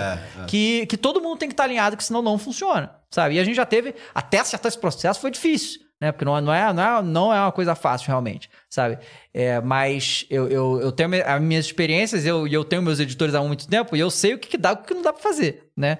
Então a gente ia trabalhando com isso. Então, assim, é uma constante mudança, constante evolução, uma doideira. Esse ano, a gente é, vai ter o Game Awards, que é a, a- tipo Oscar de videogame, que é o grande evento do ano, e a gente quer estar lá, presencialmente, sabe? E isso vai ser uma doideira se a gente conseguir fazer, sabe? Então, assim, é claro que a gente vai fazer o programa aqui também e tal, sei o quê. É, e aí, assim, por exemplo, eu... é, a galera foi pra BlizzCon, que é esse evento irado e tal, que eu já fui várias vezes e voltou agora a ter. Eu não fui, por quê? Primeiro que não ia ter ninguém apresentar os, os Flow Games aqui, mas porque tinha Libertadores no sábado. Então, assim, no sábado... Tinha um jogo mais importante do ano, né? Pois é, e pra eu ver o Fluminense ser campeão ainda. Olha só. Triste, o flamenguista ficou louco, é. Não, é, eu deixei de ir pra Califórnia, curti a parada lá e tava vendo o Fluminense ser campeão. Terminou a noite de 2008, E aí, né? e aí, cara, eu, eu, São eu, Paulo. eu, eu saí de casa às duas, fui pro programa, fiz o programa, teve prorrogação, então demorou. Aí, porra, quando teve... aí o que aconteceu? Acabou a luz na, na véspera, Sim, né? Então o Flow Games tá sem luz. Então a gente ia fazer o Flow Games do Flow Esporte Clube. Aí os moleques, o Watts, a galera, o Takeshi, que é nosso diretor, trouxe tudo pro Flow Esporte Clube, trocou a porra toda, fizemos um programa. Eu saí do estúdio uma da manhã, pô. Sabe? É, Então, assim, co- como, que faz isso sem não tá com tesão, não tá com. Tá ligado? Como, como que faz isso, é? Então, assim, é, é- e eu acho que isso é um dos grandes motivos da série, porque todo mundo que tá ali, e eu vejo isso na cara de geral que tá ali, junto, cara, tá todo mundo com muito tesão fazendo a parada. A gente tem uma história o assim, né? Pedrinho tá aqui, ó. o- Pedrinho tá nos vendo aqui, é o manager da Flow House. Uhum. Ele tá dormindo no sofá da cozinha. É, pois é. Aí, tá vendo? Parece que o Pedrinho é muito parecido com o David Jones. Ah, o, o, o, o Sosa, depois a gente mostra, né, o Pedrinho. A gente teve um, um percalço que foi interessante, né? Ainda a gente tava nos porões dos estúdios. Nosso episódio 100. Acabou, Não, e o episódio 1.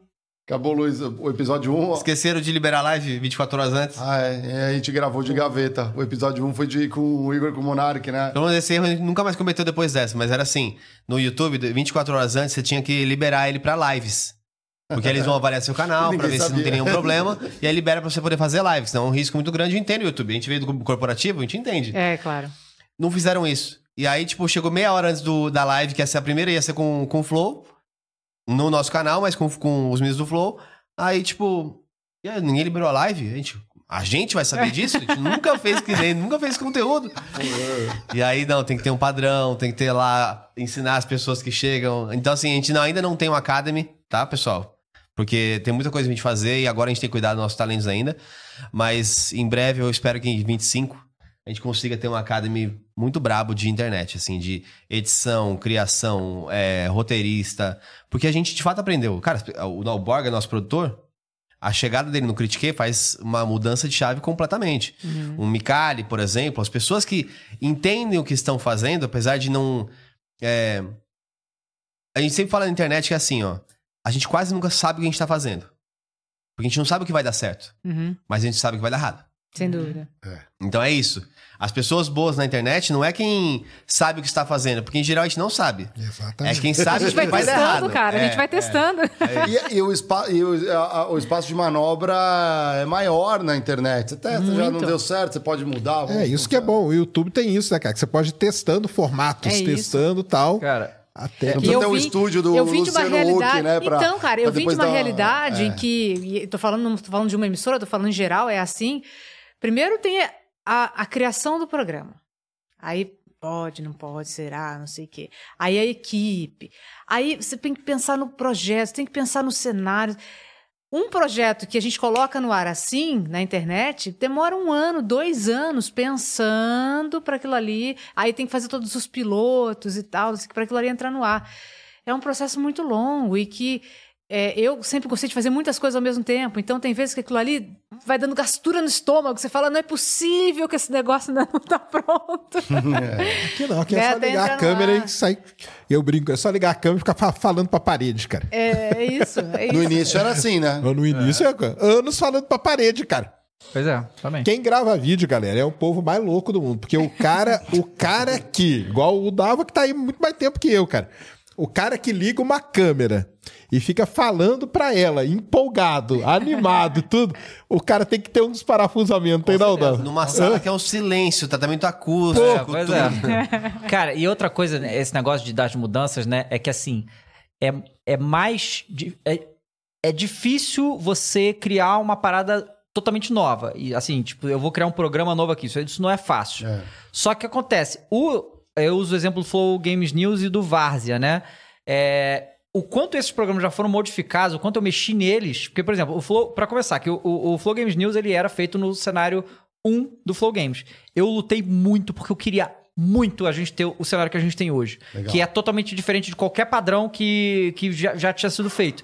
E eu trago muita coisa do futebol pro, pro, pro mundo do, do Flow Games, porque eu acho que a mídia de futebol é uma mídia muito madura, é uma mídia que sabe o que tá fazendo, é uma mídia experiente pra caramba, e eu acho que funciona. No- e, e funcionou, né? Porque tá, tá indo. E aí, a gente mudou, aí beleza. Só a mudança de cenário do Flow Games já, já deu uma dinâmica completamente diferente pra parada.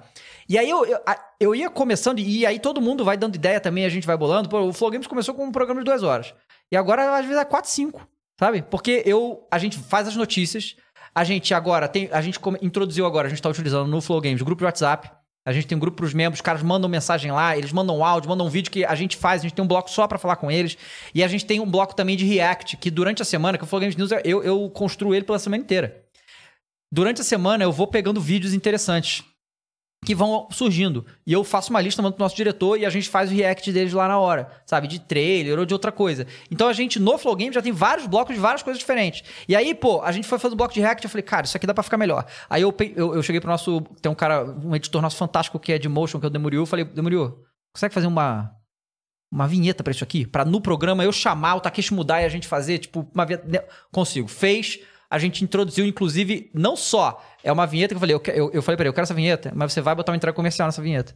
Você vai botar a nossa marca, que é a Dr. Jones, que é o nosso patrocinador aí. Que legal. E ele fez, e aí agora a gente tem, é, além de ser uma vinheta que muda a chave do programa, porque assim que faz, a gente tem também vários layouts diferentes. Então a gente muda a cara do, do programa. Quando vai entrar no, no, no- no negócio, a gente também tem uma entrada comercial mais aí. E, e tudo isso foi eu pensando. Eu, eu, eu vi, eu, tava vendo o programa de futebol, falei, e aí eu vi uma tela que eles botaram nos melhores momentos e fizeram um layout maneiro com as câmeras. Eu falei, cara, isso aqui cai bem, hein? e aí eu peguei pra nossa galera, que a gente tem um design muito bom, e fizeram. Aí no Vaz a mesma coisa. A gente trabalha as notícias e tal, só que agora, e foi uma conquista muito grande, que a gente fez uma parceria com a Globo, e a gente agora tem o direito a utilizar os melhores momentos do. do- a gente pode ver os Sim, jogos e Esporte, mostrar é. pras pessoas. E a Os gente lances, não podia é. os lances. E aí agora a gente tra- trabalha isso também e tal. Então eu também, além de tudo, porque o programa de com o convidado ele é um pouco engessado, né? Quando o convidado é o assunto. Sim. Ele é um pouco engessado, ele é um pouco limitado. Tem como mostrar o lance que ele fez. É, né? é, é meio, meio padronizado, né? Tanto quando a gente faz é, é tradicional. Só que esses programas não, a gente tem muita liberdade. Né? Então, se a gente tem muita liberdade, eu vou, eu vou, eu vou tentar usar, mal. Então, eu vou tentando. A gente já introduziu também dentro do Flow Games News fazer gameplay, a gente joga também algumas coisas. E a gente vai pensando, cara. Eu sei Tem lá o que, que amanhã da NBA pensar. lá, hein, cara. Hã? Eu tenho que fazer um programa da NBA lá, Pô, já falei. que- é aí que tá, nenhum de nós é zero NBA, Pô, cara. me chama lá, cara, que eu falei É, NBA. não, Aí, Sérgio. Eu adoro basquete, foi meu esporte Pô, também. E então, tá bom, cara. hein? Essa temporada aí vai. Né? temporada tá, tá, pô. É, mas, mas aí, será que não segmenta, por, por exemplo, trazer. E essa é uma experiência legal, né? A gente fala que a gente investe nos talentos, né? No Flow SA a gente foi elencando ali, né? Pegou a Isa Camargo falando né, de saúde é, mental, né? De produtividade sustentável. Temos um atleta olímpico, que é o Thiago Pereira, que aliás agora estava super em alta ali, estava na Casé TV comentando o Pan, ele é o Mr. Pan, né? Sim. pô? É, pô, ganhou Ele é o Mr. Pan e, aí, e conosco ele faz outra pegada, né? Ele fala de performance, é, ele pega o outro lado, né, do, do convidado justamente nisso, né? As medalhas da vida da pessoa e tudo mais, mais inspirador.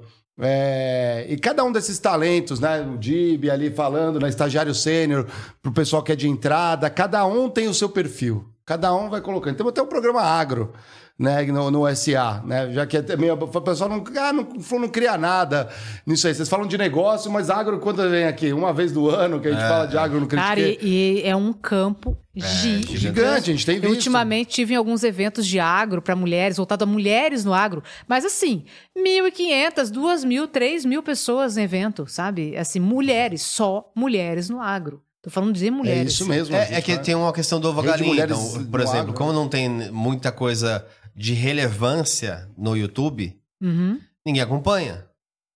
Aí você tem que criar uma coisa, depois ir crescendo, depois ir crescendo. Até você chegar num ponto, por exemplo, onde você pode fazer um Game Awards, muitas, muito, a maioria existe.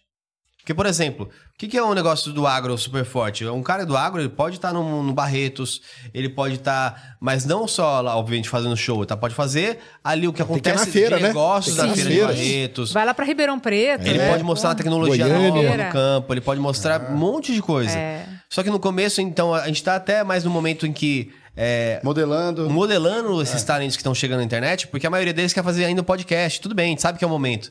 Eles vão chegar, estão mais tranquilos, numa mesa, a falar. Aí começa a vir, pô, mas e se eu falasse dessa notícia? É isso. O podcast vai ser a porta Tem de um entrada, processo, né, cara? é, tem um Exata- processo. Não, é um exatamente. processo. Esse é o ponto que eu ia perguntar pra vocês. A gente tá vendo uma explosão de podcasts. Eu não tenho tempo, às vezes, nem de fazer e escutar os que eu gosto. O Games, o Flow, o Ciência Sem Fim. É difícil. É difícil, Bruno, não ter tempo. Galera, não tem tempo pra tudo. E a gente recebe muita demanda de empresas querendo, ó, ajuda a fazer. A gente né, tem uma linha de serviço do Flow SA ali pra ajudar as empresas que querem estruturar podcast e tudo mais. Interno, grava colocar- aqui, Exato, interno. interno. Às vezes é pra divulgar, para os próprios às interno, vezes né? até pra fora, né? Meio que na essência dela. E aí acha que é simplesmente, ó, põe a mesa, os microfones, É. traz o convidado, eu, eu falo, não, isso é daí assim, é, essa é uma parte. Isso é só o começo, Esse né? só- Esse é só o exatamente, esse é só o começo. Eu fiz dificuldade. Petrobras lá e os caras acham que é só. sé- É, que não é fácil, cara. né? Mas Põe aí um que tá. host, né? Tem, É. um, tem, tem muito, cara, mas muitos ficaram pelo caminho, porque no começo, o que tinha a, a impressão que dava era o seguinte: cara, sentar e conversar, eu consigo. Sim. Né? Só que não é assim, né? Não. Esse é que é o negócio. Então aí é que o bicho pegou. Não, e aí foi fora- caindo, né? Fora outros erros que acho que pra mim foram sendo feitos no caminho, tem umas pessoas muito gigantescas que se atreveram a fazer podcast. Mas elas não entenderam que, tipo, se, se o que ela tá fazendo ali não é o que ela ama, Uhum. e não é a relevância, por exemplo, cara, eu quero fazer isso porque eu falo muito sobre games, isso vai me levar a conhecer ainda mais o mercado e vai me tornar uma autoridade pra eventualmente ir numa game, no, no Game Awards. Isso é. uma coisa. A outra coisa é o cara, tipo, que é de games, fala assim: ah, faz um podcast aí. O cara tá só lá cumprindo um trabalho. Uhum. Primeira coisa, aquilo é chato pra cacete pra pessoa. A segunda, às vezes a pessoa é tão grande que ela já ganha 100 mil reais, 50 mil reais ou 20 Fazendo mil uma reais publi, né? fazendo É. uma palestra, alguma outra coisa. Então, quando ela vê que ela vai é, ter que se dedicar todos os dias pra construir o negócio, ela fala: Nossa, é muito caro. E aí para. Porque construir de, de cima pra baixo. Sim. Não dá pra construir de cima pra baixo. Tem podcast grande que eu vejo que o pessoal aí, dos hosts, né? Ou as hosts, eles, entre aspas, estão perdendo dinheiro fazendo podcast. Uhum. Porque eles É. poderiam usar esse tempo para criar, né? Se a, se, o, se a intenção é fazer dinheiro com o podcast. Eu falo assim, lê do engano, já é muito grande. Às vezes tem, sei lá, 20 milhões de seguidores. É. E tá lá, sei lá, duas horas fazendo, tocando um programa. Fala assim: olha, talvez se o objetivo é o dinheiro, esse não é a melhor solução, não é o melhor formato de conteúdo. É porque o Joe Rogan, né, que é o cara que começou com, essa, com esse sistema aqui, né? É. Era um cara que, tipo, ele primeiro que ele não precisava fazer podcast, né? Aham. Já era empresário, Já dono era, do UFC e tal. E ele começou fazendo aquilo lá pra falar daquelas das maluquices dele, cara. Que é disco voador, que é as coisas que ele curte pra caramba, entendeu? E ele falou, cara, é tipo, o- a, a- visão que eu tenho do Joe Rogan é a seguinte: cara, no meio ali de trabalho dele, não tinha ninguém pra ele conversar daquele negócio. É. Mas ele gostava de conversar daquelas das maluquices, cara. Ah, quem que foi abduzido? É QT de Varginha, essas coisas. É o que ele gosta, é isso. Falou, cara, quer saber? Eu vou fazer um podcast, eu vou chamar a galera. eu vou que aí eu vou conversar. conversar com isso, porque aí lá no trabalho, ti- tipo, no trabalho eu falo de trabalho, sou empresário, e aqui, cara, eu falo do que eu gosto e tal. Mas, então, Sérgio, isso é uma coisa muito interessante também. É, teve um determinado momento, né? Porque eu saí da grande mídia, do, do enfim, do hard news e tal. E aí eu falei, pô, eu quero ir para o mundo corporativo, mas levar toda a minha experiência de uma outra forma, né, para as palestras e tal. E aí eu montei o Conexões aqui junto com vocês. E aí tinha empresa que olhava e falava assim, mas espera aí, ela tá falando de viagem. Né? É, Mas sabe? é o que você gosta. Pra Então, caramba. mas Não, é entendeu que se pode estar ali dentro. né? Que É. tá tudo conectado, entendeu? Que uma coisa tem a ver com a outra. Eu falo, não, não tô falando de viagem, eu tô falando de pessoas. Da mesma forma que eu tô falando de pessoas dentro das empresas, da mesma forma. Então, uma- e é difícil às vezes as pessoas terem essa, essa, esse entendimento de que você pode fazer duas coisas ao mesmo tempo. E que você pode gostar de duas coisas E ao mesmo quando tempo. você gosta, mais cedo ou mais tarde elas se encontram. Elas se encontram, Demora, mas Geiger, elas é se isso. encontram. Por exemplo, não há uma pessoa melhor a ser chamada para uma convenção do que você hoje em dia. Então, quantas convenções a gente fez por ano de ir na Itaparica, Bahia, Putz, etc. Um monte. é, não é Você fala de conexões e de viagens. A, a- a- essa a conferência da- do, do- do trabalho são 200 pessoas da empresa em uma viagem em algum outro lugar É isso aí. que necessita de um host para mediar aquela conversa como um todo. Então, assim, uma confusão, óbvio né? que você está encontrando ainda esse negócio, mas talvez vai chegar num ponto em que, assim, o seu programa ele é nessas convenções. Sim. Você traz um Sim. convidado que, em, geral, a própria marca já tem. Então, por exemplo, a gente tinha lá a Sabrina Sato com a P&G. É verdade. Aí imagina, a Sabrina Sato tá na convenção da P&G e você tá lá, você faz Luigi conex- Baricelli, né? Eram os caras. Mas né? é aquilo, quando você gosta muito de duas coisas, você, assim, é igual o David Jones falou, é 24 horas pensando como que eu faço pra isso Convergir. juntar É. e virar o meu sonhinho, né? E vai chegar. Sim, Mas o que o. Dava faz é sensacional, cara. Porque ele vê um negócio aplicado numa coisa e fala, pô, caramba, cara, isso que os caras fizeram, essa transição aqui no futebol, ou nesse comentário, cara, eu vou pegar isso aqui e vou aplicar aqui no negócio que não tem nada a ver. Uhum. Assim, a princípio não tem nada a ver, mas tem, né? Porque tem. tudo. Tem. Fa- Então é isso aí, é uma. É uma Rola uma inovação visão, cara. legal nessa área aí, bem nas épocas de Copa, Mundial. Cara, os programas mudam, porque assim, programa esportivo que a gente mais vê às vezes, em principalmente TV aberta, assim, aquela coisa, a tela atrás, um painel, e fala, alguns não fala tudo menos de futebol, vai falar da unha pintadinha do Davis.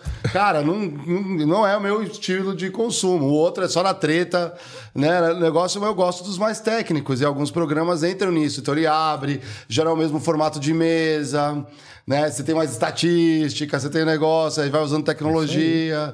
Alguns convidam, por exemplo, é, é- é por temporada, né? Então você ah, tem os grandes capitães, o capitão de time, né? E Todos esses aí vão entrando e compondo uma coisa diferente, vai inspirando, você fala, pô, mas isso aqui que eu tô usando, famoso benchmark, né? Isso aqui que eles estão fazendo, sei lá, no esporte, pô, posso aplicar para o games, como você bem colocou, pô, isso aqui na ciência, né? Fazer ali um conselho, uns Illuminati do, da ciência ali, né? Traz, traz um conselho, isso dá para fazer. Com viagem, às vezes é só o gancho para descobrir um pouco mais a pessoa, É isso aí. quem você gosta, por onde viajou, pega é claro, aproveita as dicas ali também. Só que aqui a gente tá falando de coisas que onde o pessoal usa, por exemplo, Eu, ciência, posso- eu 100% levo, da eu levo um capacidade. sacane pra falar de viagem. cara. Exato. Entendeu? O sacane foi pra falar de viagem. E é isso, ele vai falar de outro tipo de viagem. E dá pra Viajar gente embarcado. viajar, vai Via- viajar. via- Viajei muito. Aliás, até, até tava lembrando aqui da minha, minha vacina da febre amale- amarela. Eu, eu tomei no aeroporto de Caracas, na Venezuela, cara. Aí. Olha que maravilha. É muita história boa.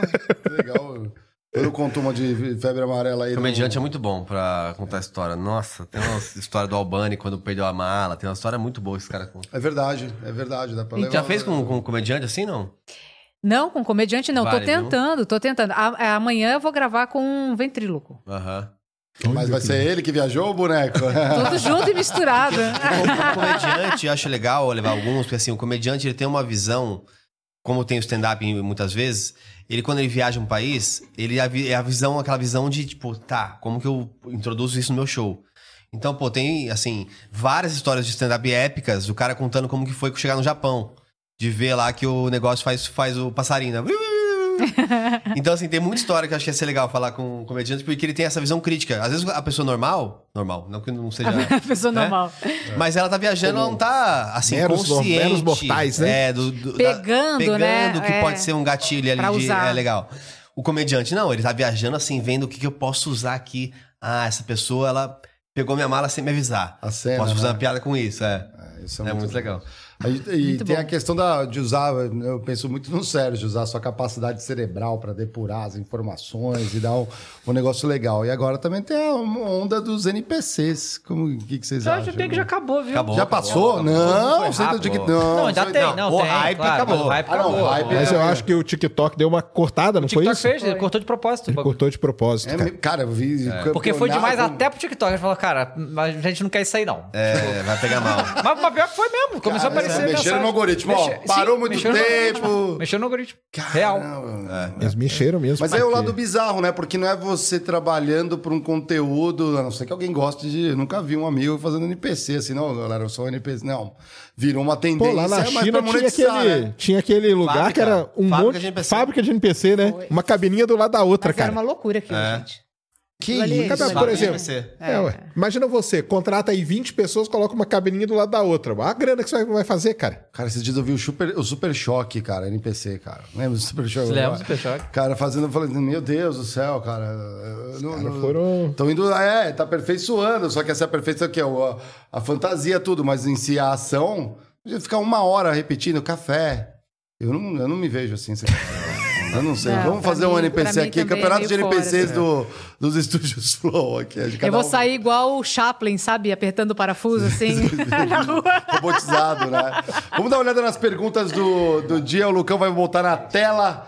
Aqui, ó, o Acriano aqui Ó, mandando. Olha, ele. salve aqui, Criando tá Acriano. perguntando o quê? Quantas vezes você pensa no dia no Império Romano? Não, né? É, exatamente. É, o Acriano boladão já, tá, hein? Ó, que eu tô ligado, hein? Ó, É fake Natty. Não, não, é, não, real, natural. Natural, né? natural, né, Acriano? Mandou uma pergunta de estagiário aqui, ó. Boa noite, Mago David Jones. Vim aqui agradecer sua dica do ketchup da Heinz com jalapeño. Fiz uma receita de frango que ficou uma boa. As visitas aprovaram. Aí, ó, tá vendo? Você é um influencer não só de games. Não, não, então, eu Da sou, eu sou cara. viciado em programas de culinária também, né? Hoje em dia eu tô um pouco, tô um pouco devagar na culinária, porque eu já vi tanto Ah lá, vendo falou que ele tava viajando. Ó quem chegou aí, ó. Ele Do nada, ó. ele não Fênix está nos estúdios aqui, ó. E aí, o... Tem que criar a vertical Flow Foods. Um- não, acho ótimo. Pode me chamar, inclusive. Eu, eu, eu adoro culinária e gastronomia, acho irado. E aí, mas tem. E eu gosto muito, e, e eu vejo que é, o brasileiro não gosta tanto de coisa picante assim. É difícil achar coisa picante. Tipo, eu vou pedir a pizza. É difícil ter a pizza que é picante, sabe? E tipo, pepperoni, por exemplo, em outros lugares do mundo ele é picante. Aqui no Brasil não é. A baiana, talvez. É, t- talvez, é, mas é, por aqui não, não é muito comum. Então, mas eu comecei a comprar pimenta e botar pimenta em tudo. Tipo, pra mim, pimenta no feijão fica uma delícia e tal. E tem o ketchup, eu adoro ketchup também. É, eu acho o ketchup da Heinz o melhor de todos, né? E, e eles têm vários sabores, né? E tem um que, eu- que é- não tem em todo lugar, que é pouco conhecido, que é ketchup com sabor, sabor jalapeño. Sim, tem que é esse, né? bem picante, é uma delícia. Aí eu postei a foto outro dia aí que explodiu assim, e aí, pô, é bom mesmo. Boa, boas dicas aí. Paga nós, Rens. Mas, pô, adoraria. Aproveitando aqui, É, O que eu gasto de, de ketchup. Aproveitando pra reconhecer também o, o Criano. O Criano, pra quem não sabe, já está com mais de quase 3 mil seguidores. No que, no Instagram? É, está evoluindo como criador de conteúdo. Ó, caramba. mano. E meus parabéns, viu, Criano? Vê, é, Você, as suas participações no Flow, quando participa lá no- nos extras, cada vez mais maduro, falando bem. Então, assim, tô muito orgulhoso de como você tem evoluído como profissional. Apesar de tão jovem, né? Tá encontrando o seu Cara, ele tem, como ele tem criador umas tem ideias super legal. sensacionais, o Acriano, cara. Eu, eu participo de vários videozinhos dele lá. Tamo Ele é junto, genial, Acriano. cara, Ele ele é é, genial, ele é. Ele é tem umas genial. ideias muito Eu lembro dele no- na casa antiga, né? Naquela naquele, a sala com a galera trabalhando um do lado do outro. Ele assim, todo... Aham, mas franzino ali, olha isso, é muito bom ver a evolução da galera nos estúdios também, né? A família, menos a Bia, que foi nossa produtora e agora Nos está abandonou. na... Agora ela nos quer só ir pra abandonou. Curaçao. Ela, está ela é no nossa. Flow News. Ela é Vocês levaram ela pra nossa. Curaçao? Bia é nossa. Ela- Leva- não, foi ela que foi comigo pra Curaçao. Deve ter sido. Mas levamos ela um monte de evento chato de empresa, né? Pra ela A gente teve que pular a janela. Pular a janela, Pular a conta isso aí. janela. Conta Gente, a gente teve tanta história naquela viagem maravilhosa. Por que, que você foi pular a janela? Porque trancaram a gente pra fora da casa. A gente tava numa casa É. que era compartilhada e a gente não sabia que a gente ia ficar numa casa compartilhada. Mas assim, não era uma casa, era uma puta de uma casa. Maravilhosa, Mansão. uma vida, mansão. É. E aí nós chegamos lá, né? Eu e a Bia, a gente já tinha tido todo aquele perrengue da história do equipamento, né? lá. Chegamos lá na casa, tava as moças que estavam fazendo a faxina na casa. E aí nós pegamos o quarto, vimos ter um quarto pra direita, um quarto pra esquerda, beleza, foi cada uma pra um quarto. E aí, na hora que eu entrei lá, eu falei, estranho, né? Tem uma mala com roupa aberta aqui, tem uns sapatos no quarto masculinos no quarto. Bia, e aí? Ah, aqui também tem umas coisas. Aí chegamos na moça da faxina. Oi, tudo bem e tal? Tem mais alguém na casa? Ah, tem, tem mais três caras aí. E a gente olhava, olhava pra cara dele e falou: e aí, cara? Quem são esses três caras? O marido tava escutando esse podcast. O. Harry não veio. É, não veio. Puta, Quem são esses três caras? Aí eles saíram pra passear. Mas tem mais dois quartos lá embaixo que estão vazios. Aí beleza, fomos nós duas, cada uma pegou um quarto, porque ainda iam vir mais uma produtora e, e mais o Otis depois. Beleza, tem dois quartos, duas camas, a gente se divide, tá tudo certo. Mas, puta, quem são esses dois caras, né? E aí, depois, a gente descobriu que a gente tava literalmente no Big Brother, porque tinha dois ex-BBBs na casa. E mais o, o paparazzi do evento que a gente tava cobrindo, tava na casa também. E aí, depois a gente se conheceu lá, lá. E aí, teve um dia que todo mundo saiu pra ir pro passeio, pra... e a gente foi atrás fazer a cobertura e tal. E aí, como não tinha ninguém na casa, o pessoal da organização do evento trancou a casa. Trancou. E aí nós chegamos. Chegamos eu, a Bia e mais a Mayara, que era a produtora que tinha acabado de chegar, inclusive, já chegou trabalhando, com mala, tudo. Na hora que nós chegamos na casa, tudo trancado. À noite. Putz, e agora, né? Cansada, tal, queria tomar um banho, aquele calor danado. Falei, bom, eu vou pular a janela. Elas, como assim vai pular a janela? Eu falei, eu vou pular a janela, gente. Quero tomar Eu banho? quero- vamos, vamos pular a janela e vamos ver o que que dá, né? Como a Bia não tirou uma foto dessa, você pulou na Aí janela? Nossa, fiz as duas é, baixarem com o joelho assim, eu subi no joelho de cada uma e pulei a janela. Aí fui atrás de uma bacia para elas subirem, porque não tinha como passar cadeira pela janela, a janela era alta, cara. Arrumei a a corda, bacia, né? aí subiu a Bia, pulou a janela, depois Maiara pulou a janela, a gente ficou na casa trancadas, mas pelo menos lá de dentro, tomamos banho, tudo, não sei o quê. Aí deixamos lá a bacia pro lado de fora, pros meninos, avisamos para eles, ó, tem uma bacia aí pra ajudar vocês a pularem, mas ela é meio mole, não sei se eu aguento o peso de vocês. Beleza, beleza. Enfim, pularam, quebraram a bacia, quebraram a janela, foi um caos. Deixaram o estrago em coração. Deixaram o estrago em Prenderam o coração. papeamento, pelo menos? Alguma coisa? Papeamento, bom dia, Ó, boa tarde, boa noite. é assim, é, verdade, é parecido com você. Mas tem umas coisas Tem que não dá muito pra entender português, nada né? também, né? Muito legal. Muito bom. Tem mais, Temos Lucão? mais uma. Pô, a Criano tá metralhando aqui, ó. Mandou outra de estagiária aqui, a doutor Sacani, uma dúvida de suma importância que me ocorreu aqui. É verdade que as mulheres têm uma visão periférica melhor que a dos homens? Será? Sei Será? não, cara. Cara, eu vi isso, você não sabe? Eu, eu vi isso daí, não sei, tem que ver. É verdade. Ó, Criano, eu não sei, posso estar errado aqui, cientistas. Mas você né? viu que- que a Filho do mulher biólogo. tem? Não, eu já vi isso aí, porque é evolutivamente o que eu ouvi, tá? Evolutivamente, os homens iam caçar, as mulheres Ah, ficavam sim. Né, ali com as crias e fazendo algu- outras atividades mais comunitárias, inclusive. Ah. E quando você está sentado, sei lá, cozinhando, é mais fácil vir um predador te atacar. Então, as mulheres desenvolveram um pouco, não é muito exagerado também, né? Será? Um pouquinho a mais. Um pouco mais. Mas, Mas, os eu caras acho- que estavam caçando também tinham que ter uma baita visão é, periférica, Não, então, mas o né? caça- quando você está caçando, você tende, né? Pega os felinos, por exemplo, né? Eles tendem a ter a visão Mais direcional. fo- de- exatamente, para né? você acompanhar a tua caça. E isso evolutivamente mexeu. O quanto isso já pode ter sido, e eu acho que já mudou, porque agora o nosso, o, o nosso foco tá para jogar videogame. E aí, pra jogar É. videogame tem, né? Tem os caras que, que geneticamente eles têm um FPS no olho Aham. maior Não, do não, que não, outras pessoas. não, É mesmo? não. FPS ocular. É. É o F, por isso que tem cara. co- Como que você explica que tem um cara que você joga com o mesmo cara, com a mesma arma e tal? Como que você, o cara tem um tempo de reação maior e tal? Pô, foi por isso que eu nunca me dei Ele bem no tem um- Counter-Strike. Ele tem cara. um FPS, é uma coisa genética. Eu tenho isso aí. lag no. Sabia, no- Fênix? no- isso aí? O Fênix tá boiando ali, ó. É, ué. Não é não, cara. Tem geneticamente tem cara que tem um, um, um FPS um pouquinho, só que aquele um pouquinho Já faz toda a em diferença no jogos de game. tiro, em Não, jogos eu- eu tenho- Sabia disso, Dava? O Eu FPS tenho- ocular nos jogadores, o cara tem naturalmente um FPS Geneticamente. maior, geneticamente. Geneticamente tem. Já fizeram isso aí, eu já vi isso tudo mesmo. Caramba, que de doideira. pegaram jogadores Mas sabe o que eu vi, na verdade? Ó, isso, isso eu, eu vi um documentário há muito tempo atrás. Perguntou a criança, já abriu. do de, de, de lutadores. De- lutadores não, era assim, os caras procurou os mestres do Kung Fu. Aí tem Kung Fu tem vários Estilos, né? é. vários estilos. E aí eles pegaram o tipo o mais fodão do mundo de cada um. Aí eu não lembro qual era o, o qual será a garça ou Louva a Deus. Deus. sei lá qual deles era, mas era no oriental lá. E que eles fizeram análise e viram que ele conseguia enxergar as coisas mais lentamente. Tipo assim, a- a- o movimento. Quando alguém dá um soco no cara, o cara meio que tá. via Tá antes, entendeu? Isso. Por causa da técnica lá do maluco. E eles fizeram e provaram isso lá no computador. Pô, tem um negócio que é muito Aí. legal que eu con- é, aconselho todo mundo a assistir é o Stan Lee, né? Que ele vai buscando. Ah, é muito legal isso aí. Ó, Tem um cara lá que, que escala uma corda. Sim, os, E aí os caras vão avaliar com a ciência por que, que aquele cara é diferente.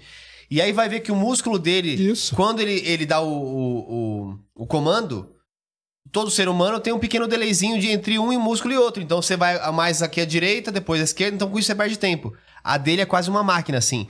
Todos os músculos ativam juntos. Então ele consegue fazer em 0,6 segundos, ele sobe 10 metros. Isso aí é genética, cara. Esse estudo que eu vi foi da galera do, do CS, do Counter-Strike. Porque o Counter-Strike tem aquele negócio, né? O cara pôs a cara, você atira, entendeu? Então como que você explica que tem cara, meu, que ele já vê e atira e, e- e ganha, cara? E você põe outra pessoa pra jogar, ela, não, ela, ela faz, só que ela demora milésimos de segundo a mais. É que o cara, ele tem essa coisa, é uma coisa genética, cara. É uma coisa genética. Então é isso aí. louco. legal. Muito doido. isso aí. É, depois a gente entra na cultura nerd. Vocês sabem que a gente tem o nosso famoso ritual aqui no Vixe, Critique. isso aí Enquanto tá- vocês, ó, tá vendo que tá. Sérgio, tá ficando aqui, ó. Vou deixar aqui uma liga pra cada A um. última vez que eu vim aqui era uma bola de beisebol, agora tá virando uma bola de boliche, a cara. pouco vira Não de... explode em algum momento, não? Uma os hora caras vai, né? melancia, tá ligado? Ah, Não, não. A gente, tem- a gente vai comprar uma- um elástico sei, é uma boa customizado pergunta. pra ele ir crescendo ainda. É uma boa pergunta. Explodir, acho que não, porque é tudo elástico, mas. Você já viu os caras que botam elástico na melancia? Sim, mas ali também, Pô, né? é loucura. Pô, uma hora. é- Sacane, pra terminar, você já comentou sobre a pergunta do buraco negro que caiu no Enem ou não? Você viu isso ou não? Como que Mas é? você sabe que aquilo lá não é, viu, cara? Não é? Não, aquilo Não, lá, aquilo lá eu vou até falar. Aquilo lá é um, um- tem um perfil que, infelizmente, cara, ele dá uma detonada nas coisas nossas de espaço e tal. Aquela questão do buraco negro nem podia ser, porque a prova de física do Enem é no próximo semana. Aham. Então aham. nem podia ser naquilo lá. A prova do, do buraco negro que o cara colocou lá no perfil dele é do ano passado. Entendeu? Ah. É do ano passado. Ah, no Enem, é isso aí. É, porque o Enem, hoje, a parte de física e tal, eles tentam colocar, eles chamam de meio, acho que é de ciências naturais, uma coisa assim, e eles costumam pegar. Então já teve questão de foguete, questão de estrela. E essa questão aí que o cara colocou, ele tá falando que foi de agora, mas não foi, viu? Foi do ano passado, Ah, tá bom. tá? Mesmo porque a prova de física é só na próxima semana. Então nem podia ser, né? Mas é um perfil aí que ele é meio sacana com as coisas de ciência. Sacane não, né? Sacana. Boa, Glória já. Pegou no laço, hein, ó. Tá É isso aí, é isso Saiu aí. do Conexões aqui, já tá. Né? Boa, boa. Não seja, sa... não seja sacana. Siga o sacane. Aí, aí, ó, ó. boa. Tá vendo? Gostei do slogan, vou usar. Boa, hoje. É, querem deixar recados aí pra galera, pra audiência, seguir o programa de vocês? Quer... Começa por você, Sérgio. Cara, siga lá, Ciência Sem Fim, amanhã do Ilha vai estar lá, grande astrônoma brasileira, Legal. uma das maiores de todos os tempos, descobridora de supernova, trabalhou com o Hubble, vem contar aí várias histórias pra gente, trabalha com a NASA, no- mora nos Estados Unidos, trabalha pra NASA lá, tá passando algumas semanas aqui, alguns dias aqui no Brasil, nós capturamos ela e amanhã ela vai estar lá. Depois temos grande Iberê, Iberê vai estar aí do Manual velho. do Mundo, cara muito legal. Aliás, olha só como que eu sou gente boa, cara. Eu tô na final do IBEST, Ah, é. em que- Cultura e Curiosidades. Vamos votar no Sérgio. Então, votem lá, tá? Entrem lá no Space Today, tá, tá concorrendo Cultura e Curiosidades. E os meus concorrentes são Ciência, Ciência Todo Dia, que é o Pedro Loss, que eu trouxe semana passada, e Iberê Tenório, que eu vou trazer também, como eu sou um cara legal. Então, votem lá. No... é, exatamente, falando de ciência, não tem concorrência, é união, né? E na sexta-feira são dois professores, nós vamos falar do Enem. Então, pra galera aí que Aí, tá querendo legal. preparar do Enem, vai ter o cara de física lá e tudo. Tragam Space Today aí, tem vídeo todo dia. E tamo aí, cara, lançamentos e tudo. Se tiver algum empresário aí, ó, assistindo a gente, dia, semana que vem, di- dia 13, tem o lançamento do Starship, ó. Meu visto tá em dia, meu passaporte também. Se quiserem, eu vou lá pro Starbase transmitir, viu? Ó lá. Mas aí me mandem pra Fica a lá. dica, hein, pessoal? Boa. Lá no Texas, é. Semana que... Starbase, dia 13. Maior foguete do mundo, o foguete do Elon Musk. Hã? Da história. da história. Maior foguete da história, já construído, deve ser lançado dia 13 de novembro. Então fica a dica aí. Mas sigam a gente aí, tamo junto. Valeu, brigadão por ter vindo aqui. Imagina. Prazerzão compartilhar aqui com esses dois monstros aqui. Prazerzão. Essa, esse papo É aqui. sempre- Nós, sempre um Sensacional, valeu demais. Que legal. Glória? Muito bom.